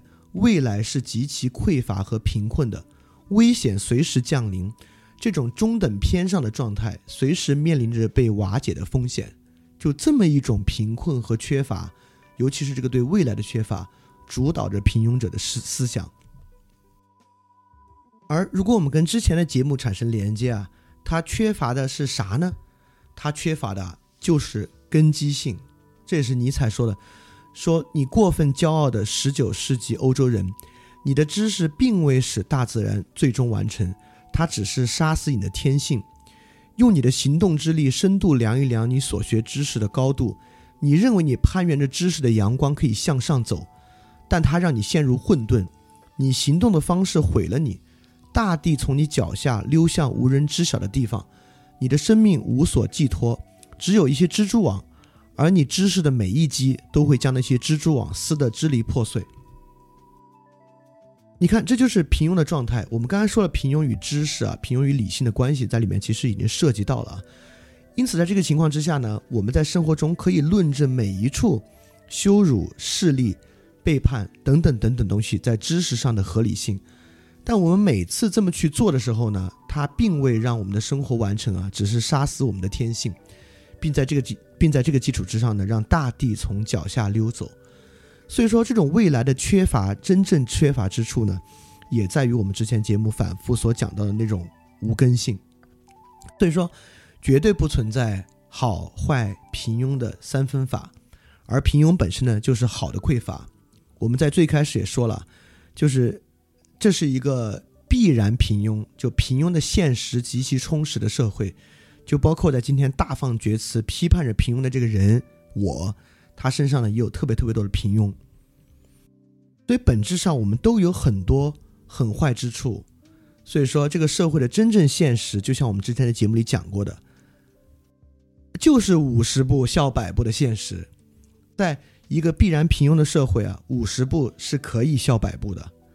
所以说我们能做的呢，就是尽量让我们的匮乏少一些，我们少缺乏一些。也就是说，真正的区别就在于，有的人身上平庸特别多，这种性情太强烈了；有的人身上平庸少一些。啊，我还真不认为有任何人可以彻底的、根本的根除自己身上的平庸。这个在今天这个社会啊，可能是不太可能的。所以我们怎么能够少一些平庸呢？啊，这个让我想到了，就是想到这个问题，我想到一个，因为我们最开始说了。就是我们分析平庸，平庸之恶，并不是要根除平庸，就是我们要做的，并不是去想如何制止我们羞辱，如何制止我们势力，而是要换视角看问题，让我们失去羞辱和势力的根基。要解决的问题不是羞辱这种性情，而是如何能够让我们根本失去羞辱的动机。所以说，让我想到夏令营的那个节目，就是熊彼特那个节目。那个节目真的是一个一汪源泉，可以从中得出特别特别多有益的东西。就熊彼特那个文章是讲发展，他在里面区分两个概念，就是增长和发展，就 growth 和 development 是两个非常不同的东西。也就是说，我们刚才所讲的那种恐惧啊，那种中间偏上状态崩塌的风险和恐惧，以及导致今天是一个平庸社会那种坚实的现实基础，实际上从根本上是一个增长的问题，是一个量的问题。七十亿人的超大共同体，我们必然处在中间偏上的状态，是站在 growth 的视角下看待的。不是站在 development 的视角之下看待的，意思是说，如果就用 growth 的视角啊，用财政和金钱增长的视角，我们所有人都不得不认可，我们在社会上就是一个中等偏上，而且可能还有时候保不住中等偏上。但只有我们超出 growth 的视角，进入到 development 的视角，让我们对生活的判断具有新颖性，我们不再。需要跟七十亿人去对比财务收入的时候呢，我们才可以少一些平庸。当然，这玩意儿说难行易，也就是说，呃，这又回到我们在节目中老生常谈啊，所谓的个体性啊，不啦不啦不啦不啦不啦，尼采的那种重估一切价值啊，等等等等的内容。那么，如果说到和今天的内容相关性更高的，也就是说，在今天内容里面，尤其是从这个平庸出发，我觉得有一个问题是值得去想的。我认为啊，真正换视角，怎么叫做从 growth 换到 development 的视角？其根本在于重新定义“我们”这个问题。我多说几句，什么意思呢？也就是说，今天当我们说我们，比如说我们说我们中国人，这个我们呢？不是我，不是以我为中心的，是以这个国家为中心的。呃，但比如说，如果我是一个 LGBT，我是一个 homosexual，我说我们 homosexual，这个呢，某种程度上是以我为中心的，就比我们中国人要好得多。当我说我们饭店和饭店的听众，当我说这个我们的时候呢，这完完全全就是以我为中心扩展开了的。也就是说，对于我们这个词汇所包含概念的体认和概念啊，其实在很大程度上在展开对这个世界的视角。也就是说，你看啊，今天经常我们会听说，我不是一个国家主义者，我是一个世界主义者。但这个话还真挺难说的。如果你说你是一个世界主义者的话，那你心里所定义着我们是啥意思？对吧？其实是很不明显的，所以在这个情况之下，很多人妄谈世界主义，其实仅仅啊是他对国家主义的反叛，他就是不喜欢国家主义。但啥是世界主义啊？他根本不知道。所以在这个情况之下，世界主义这个词汇本身，这个概念本身，呃，根本无助于他脱离平庸状态。那么，什么是一个真正的世界主义者呢？就如果你能够定义这个问题，当你说世界主义的时候，你。在里面，我们指的是啥？在这个我们的基础之下，我们与他们的冲突和危险是什么意思？对吧？比如说，当定义着这个“我们饭店受众”这个词汇的时候，这个它与非饭店受众他们之间存在的文化和价值观的冲突啊，已经明确的呈现在了前几天的冲突之中了。这个冲突和危险是非常明确的。因此呢，这就是我说这个“我们的价值”啊。当你能够重新。以你为中心，就是不是一个别人给定和别人塑造的我们，而是以你能够以你为中心塑造我们，并在这个我们的基础之下，能够重新定义着我们与他们的冲突与危险，并且，什么叫做对于平庸的摆脱？也就是说，在这样一种冲突和危险的视角之下，你对于面临这种冲突和危险，对于这种 growth，呃，对于这种 development，你是有信心的。而这种冲突啊，绝对不是知识性的。就像那个利奥施特劳斯在那个《自然权利与历史》啊，就非常有名的书啊，他讲的呢，他所他所体认的我们与他们的冲突啊，利奥施特劳斯他是这么评价的：说到底，冲突不是知识所能解决的。冲突的解决取决于要人的指引还是神的指引。前一种选择鲜明地体现在原初意义上的哲学或科学中，后一种选择我们可以在圣经中看到。任何一种调和和综合都不能解除这一种困境。也就是在在利奥施特劳斯看来，他所要解决的自然权利的问题，就是人的指引还是神的指引的问题。所以这个呢，就是他在他的政治哲学的视野之下，对于我们以他重新回溯到苏格拉底时代的哲学重新塑造的我们。但是这个有点太大了，这是一种学术实践和学术视野。当然，每个个体可以从自身来寻找的这么一种问题和寻找的这么一个视角。对这个呢，其实又回到了我们在讲政治那几集讲到尼采的那个。大政治的问题啊，这包括福柯所讲的生命政治，其实也是这个问题。大家如果讲福柯啊，其实福柯，你如果在网上搜“福柯空格我们”，你就会发现还真有这么一文章，就是福柯对于“我们”这个词汇本身极大的反思和应用啊。我还确实是做了这个之后才发现福柯有这么文章的，是今天我在朋友圈发现，就是晚上七点过，发现有人转了这么一文章，我还读了一下，发现跟我在这里说的意思有点像。也就是说，其实我们还真的是一个根本性的视角啊。当你能够定义我们的时候，啊，这个视角呢是一种生命政治，就是尼采所讲的那种大政治。而这里面呢是有换视角，不再在 growth 里面活在一个平庸状态，而活在一个鲜活的、崭新的 development 状态的一个情况。好，所以最后呢，就说到这个怎么样脱离这种。平庸状态啊，就是当对这个平庸本身解闭之后，就是我们解闭了平庸与罪的关系，平庸与这个恶的关系之后，那可能最后落脚的问题是怎么少一点匮乏，呃，就落到这个重新以我为视角建立我们一种推行政治上尼采主义，但他就回到尼采不是所说那个重估重估重估一切价值，大概就是这个意思啊。就是做完这期节目，我完完全全心悦诚服的。意识到了，早在一百多年之前，就尼采的洞见，就是当我个人认为我极其具有原创性的，就分析了这个恶本身的这个解闭，以及推断出了恶本身能够如何获得一些解除，能够充实一些的时候呢，发现完完全全就是尼采在一百多年前已经写的写过的那些东西。当然啊，变成一个更具有当代视角和当代例子的一个论述呢，确实也有助于大家更好的理解。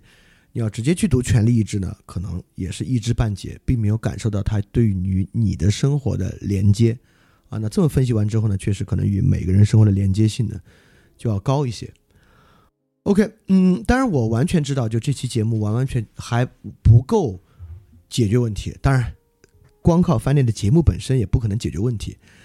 但这个节目呢，其实没有回答完所有的问题，它尤其没有回答一个特别重要的问题。这也是看理想里，呃，什么时候看理想？这是《理想国》这本书里面一个很关键的问题。就我刚才这么叨叨叨叨讲这两个小时啊，为什么不仅仅是我的个人意见？对，这就是《理想国》。第一城邦向第二城邦过渡的关键问题，就为什么这些东西？为什么对于善的看法不是一个个体的意见，而每个人都可以对善有他自己的一套意见？这是一个特别关键的问题啊！因为如果像我刚才叨叨叨叨的这两个小时，仅仅是我对于平庸、恶和善的意见，而世界上可能还有二十个、三十个。与之平行的意见的话，那么我们基本上就只能活在一个马基雅维里和霍布斯的世界之中了。因此，下一期我们要讲很重要的。下期可能我觉得我还得准备两周才能讲，但没没关系，这两周之中我会更新 special 和问答。那下一期呢是比这期可能还要难讲，但是也非常重要的。但那期的重要性我可能得做 keynote 才讲得清楚了，就是关于多元主义与相对主义的问题，就是我们必须能够说明白多元主义和相对主义到底是什么，我们怎么去理解。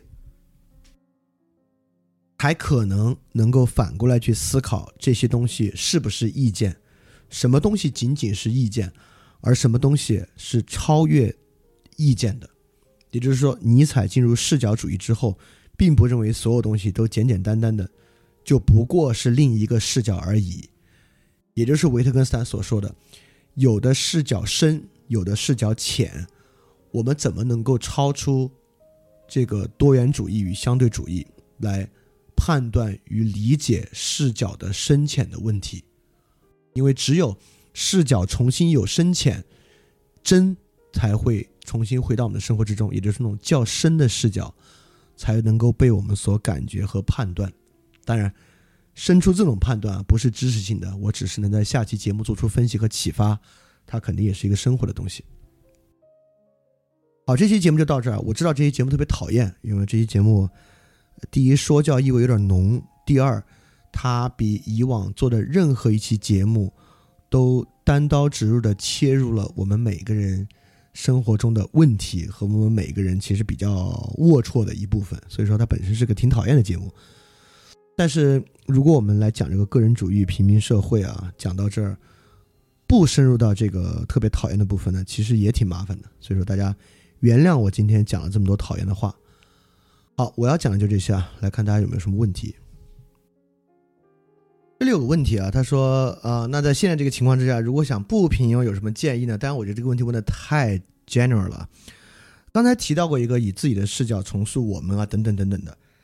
当然，你可能会进一步去问，那怎么以个人的视角重塑我们？这话啥意思呢？那我认为这个更细节的建议啊，实际上是在就是上一期问答节目的建议里面。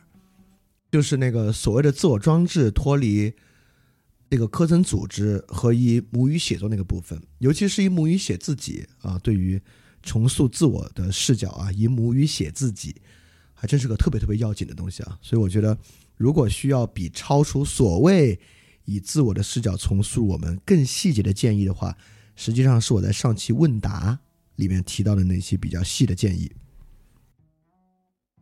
好，这有个问题啊，就是说。呃，他问过很多人，就是当他抛开让他们陷入平庸的家庭氛围等等的情况之下，他们要做什么？他们的回答都是不知道该做什么。怎么样才能让他们发现该做什么的独特性呢？呃，就是我觉得今天这个节目就很重要了，你就要知道，促使你陷入平庸的绝对不是家庭的阻碍，就不是你的家庭和实际的某种社会环境导致你平庸。就平庸是一种性情，就如果你还拥有这种性情的话。你摆脱什么别的阻碍要去做什么这个问题都说不上，就你得先都不能说摆脱这个性情啊，因为我们都说了，可能没有人能够完全摆脱这个。就如果你不能更少都拥有这种性情的话，你当然不知道你该做什么了。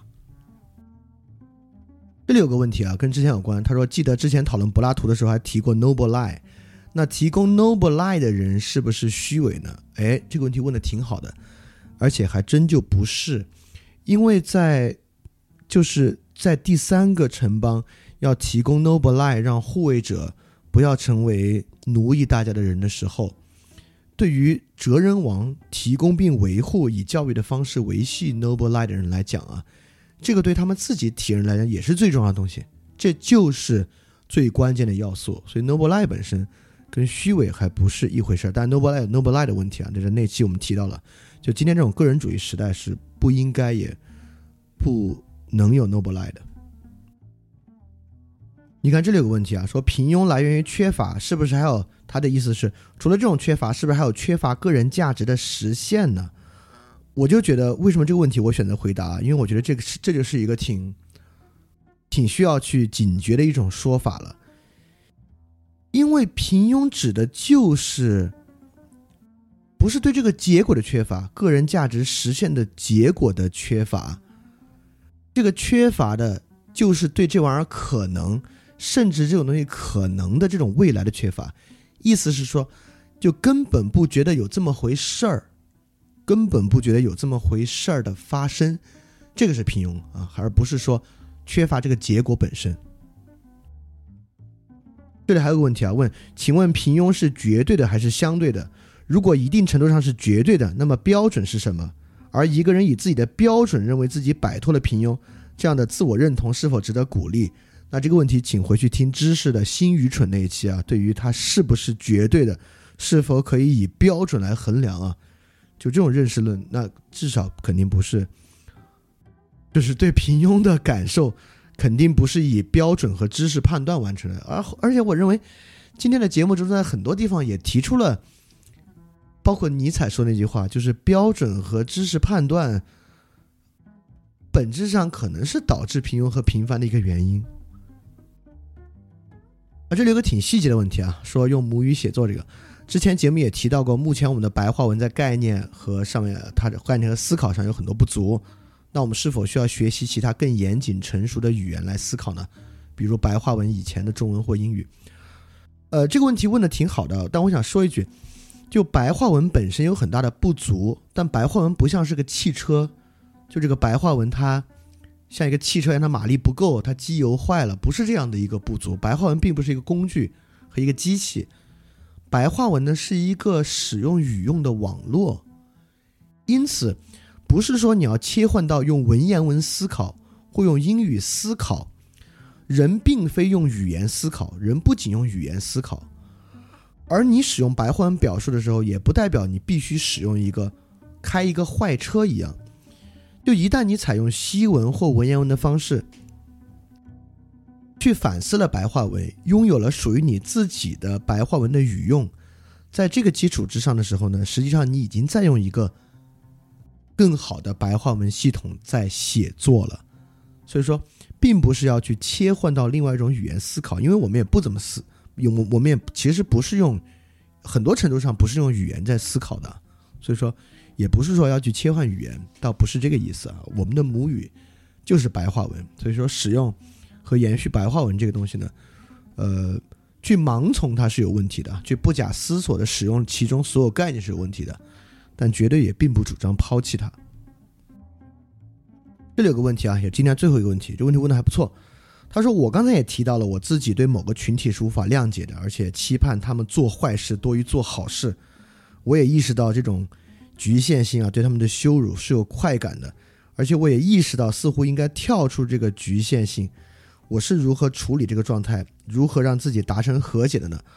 我没达成和解，就是我可能。”尝试在做的，就是将他们在我的视角之下纳入到我们的环境中来，在这个情况之下，我就可以把他们也当做受害者来看待，因此从根本上失去了羞辱他们的动机啊，这是实际发生的事情。好，那今天的节目就讲到这儿了。然后，如果大家有别的问题，可以在群里继续问，我可以在群里跟大家继续互动一下。那今天节目到这结束，嗯，我们下期节目再再见，大家要记得敢于去相信，加油！非常感谢你收听本节目。如果希望每周一加入微信群，跟我们一起学习，提出问题，看到每次分享的 keynote，可以微信添加“想借 Joy Share”，想借的拼音 x i n g j i e，Joy Share j o y s h a r e，并说牛津通识读本，就可以被我们拉入群中，每周一起学习了。欢迎你来。嘿，你是不是也听了不少我们的节目呢？如果你跟我们一样，觉得这个节目还不错，可能也挺重要。如果能让更多人听到，虽然可能效果不大，也可能会让这个社会变得好一点点吧。所以说，呃，干脆去转发一下好吗？让更多的人可能听到这个节目，我们来试试它会产生什么样的效果吧。谢谢你的转发。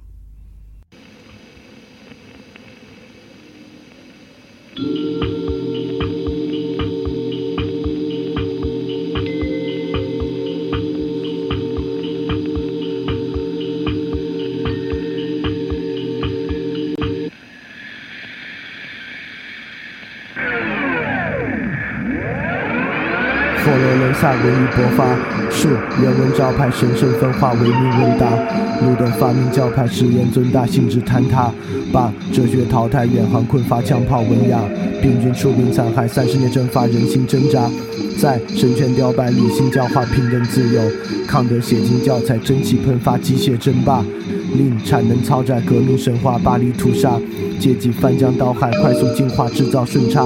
传统抛弃的草率，好在个体逐渐生发，居高临下，耗尽文发，然后发明自己的蠢话。主导文化在检测众生激烈记忆的编码，随后进入黄金年代，不容置辩。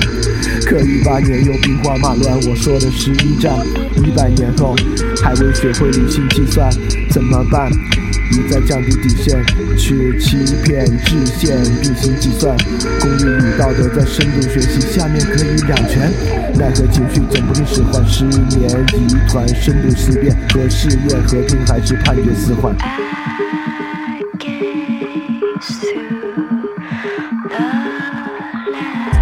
现在的人很容易被挑动情绪，尤其是那些他们不该感动的东西。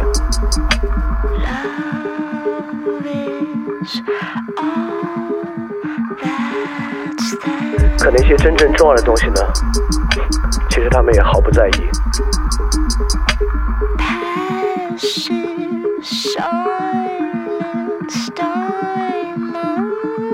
这才是真正可怕的吧？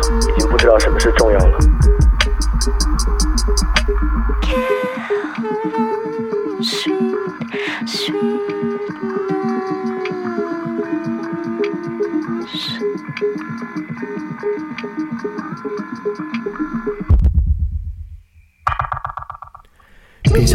对号入座，利益财政他在说。别在乎不假思索，全靠金钱就这么赤裸，钻营开拓，捧杯相较，财产阔绰，不甘示弱，有你死我活的快乐。别想太多，对号入座，快感财政他在说。别啰嗦，已经实证，没有意识，更没有自我。乌巴比妥十五毫克静脉注射，不假思索，有不死不活的快乐。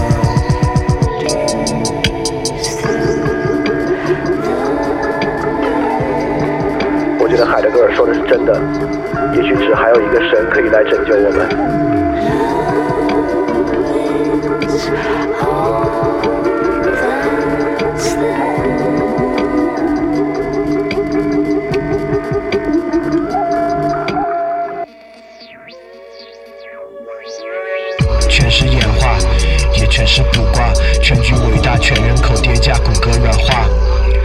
是累加，常识理论快速上架，记忆力耗尽，脑汁已被告知，失而复得，又得而复失，标志着资本主义循环消费无可挑剔，必然超值。假意和 greedy 它相互交织，垫脚石批量集合，浑然不知，分享道理，个性消失。奖励大同小异，它变换措辞，多巴胺永不过时，开始编码闭幕词，结局秩序坍塌，逐渐变实。都焦虑，随声附和，面面相觑，无人负责。就在这不该的场合，预言着通道的覆辙，鼓噪我苦难的口舌，开路在迷惑的沼泽。翻开我晦涩的书册，语词句册听者的愈合，来把你直觉筛选，挥手开显梦境的曲折。被人转载，另眼看待，将叙事篡改，见钱眼开，真相掩埋，标题惊骇，俗人反态，留下我未老先衰，奈何奈何。学会不露声色，接受完败，推翻重来，on the side，效率确定，操作成果技术的姿态，感应虚空，股神放肆毁灭，异想的天开，财富游戏手机流量充值，消极的自在，可被刺猬众人接管，然后置身的世外。我确信个体平民炎凉世态，平等惨淡，无人例外，束手清闲，继续等待。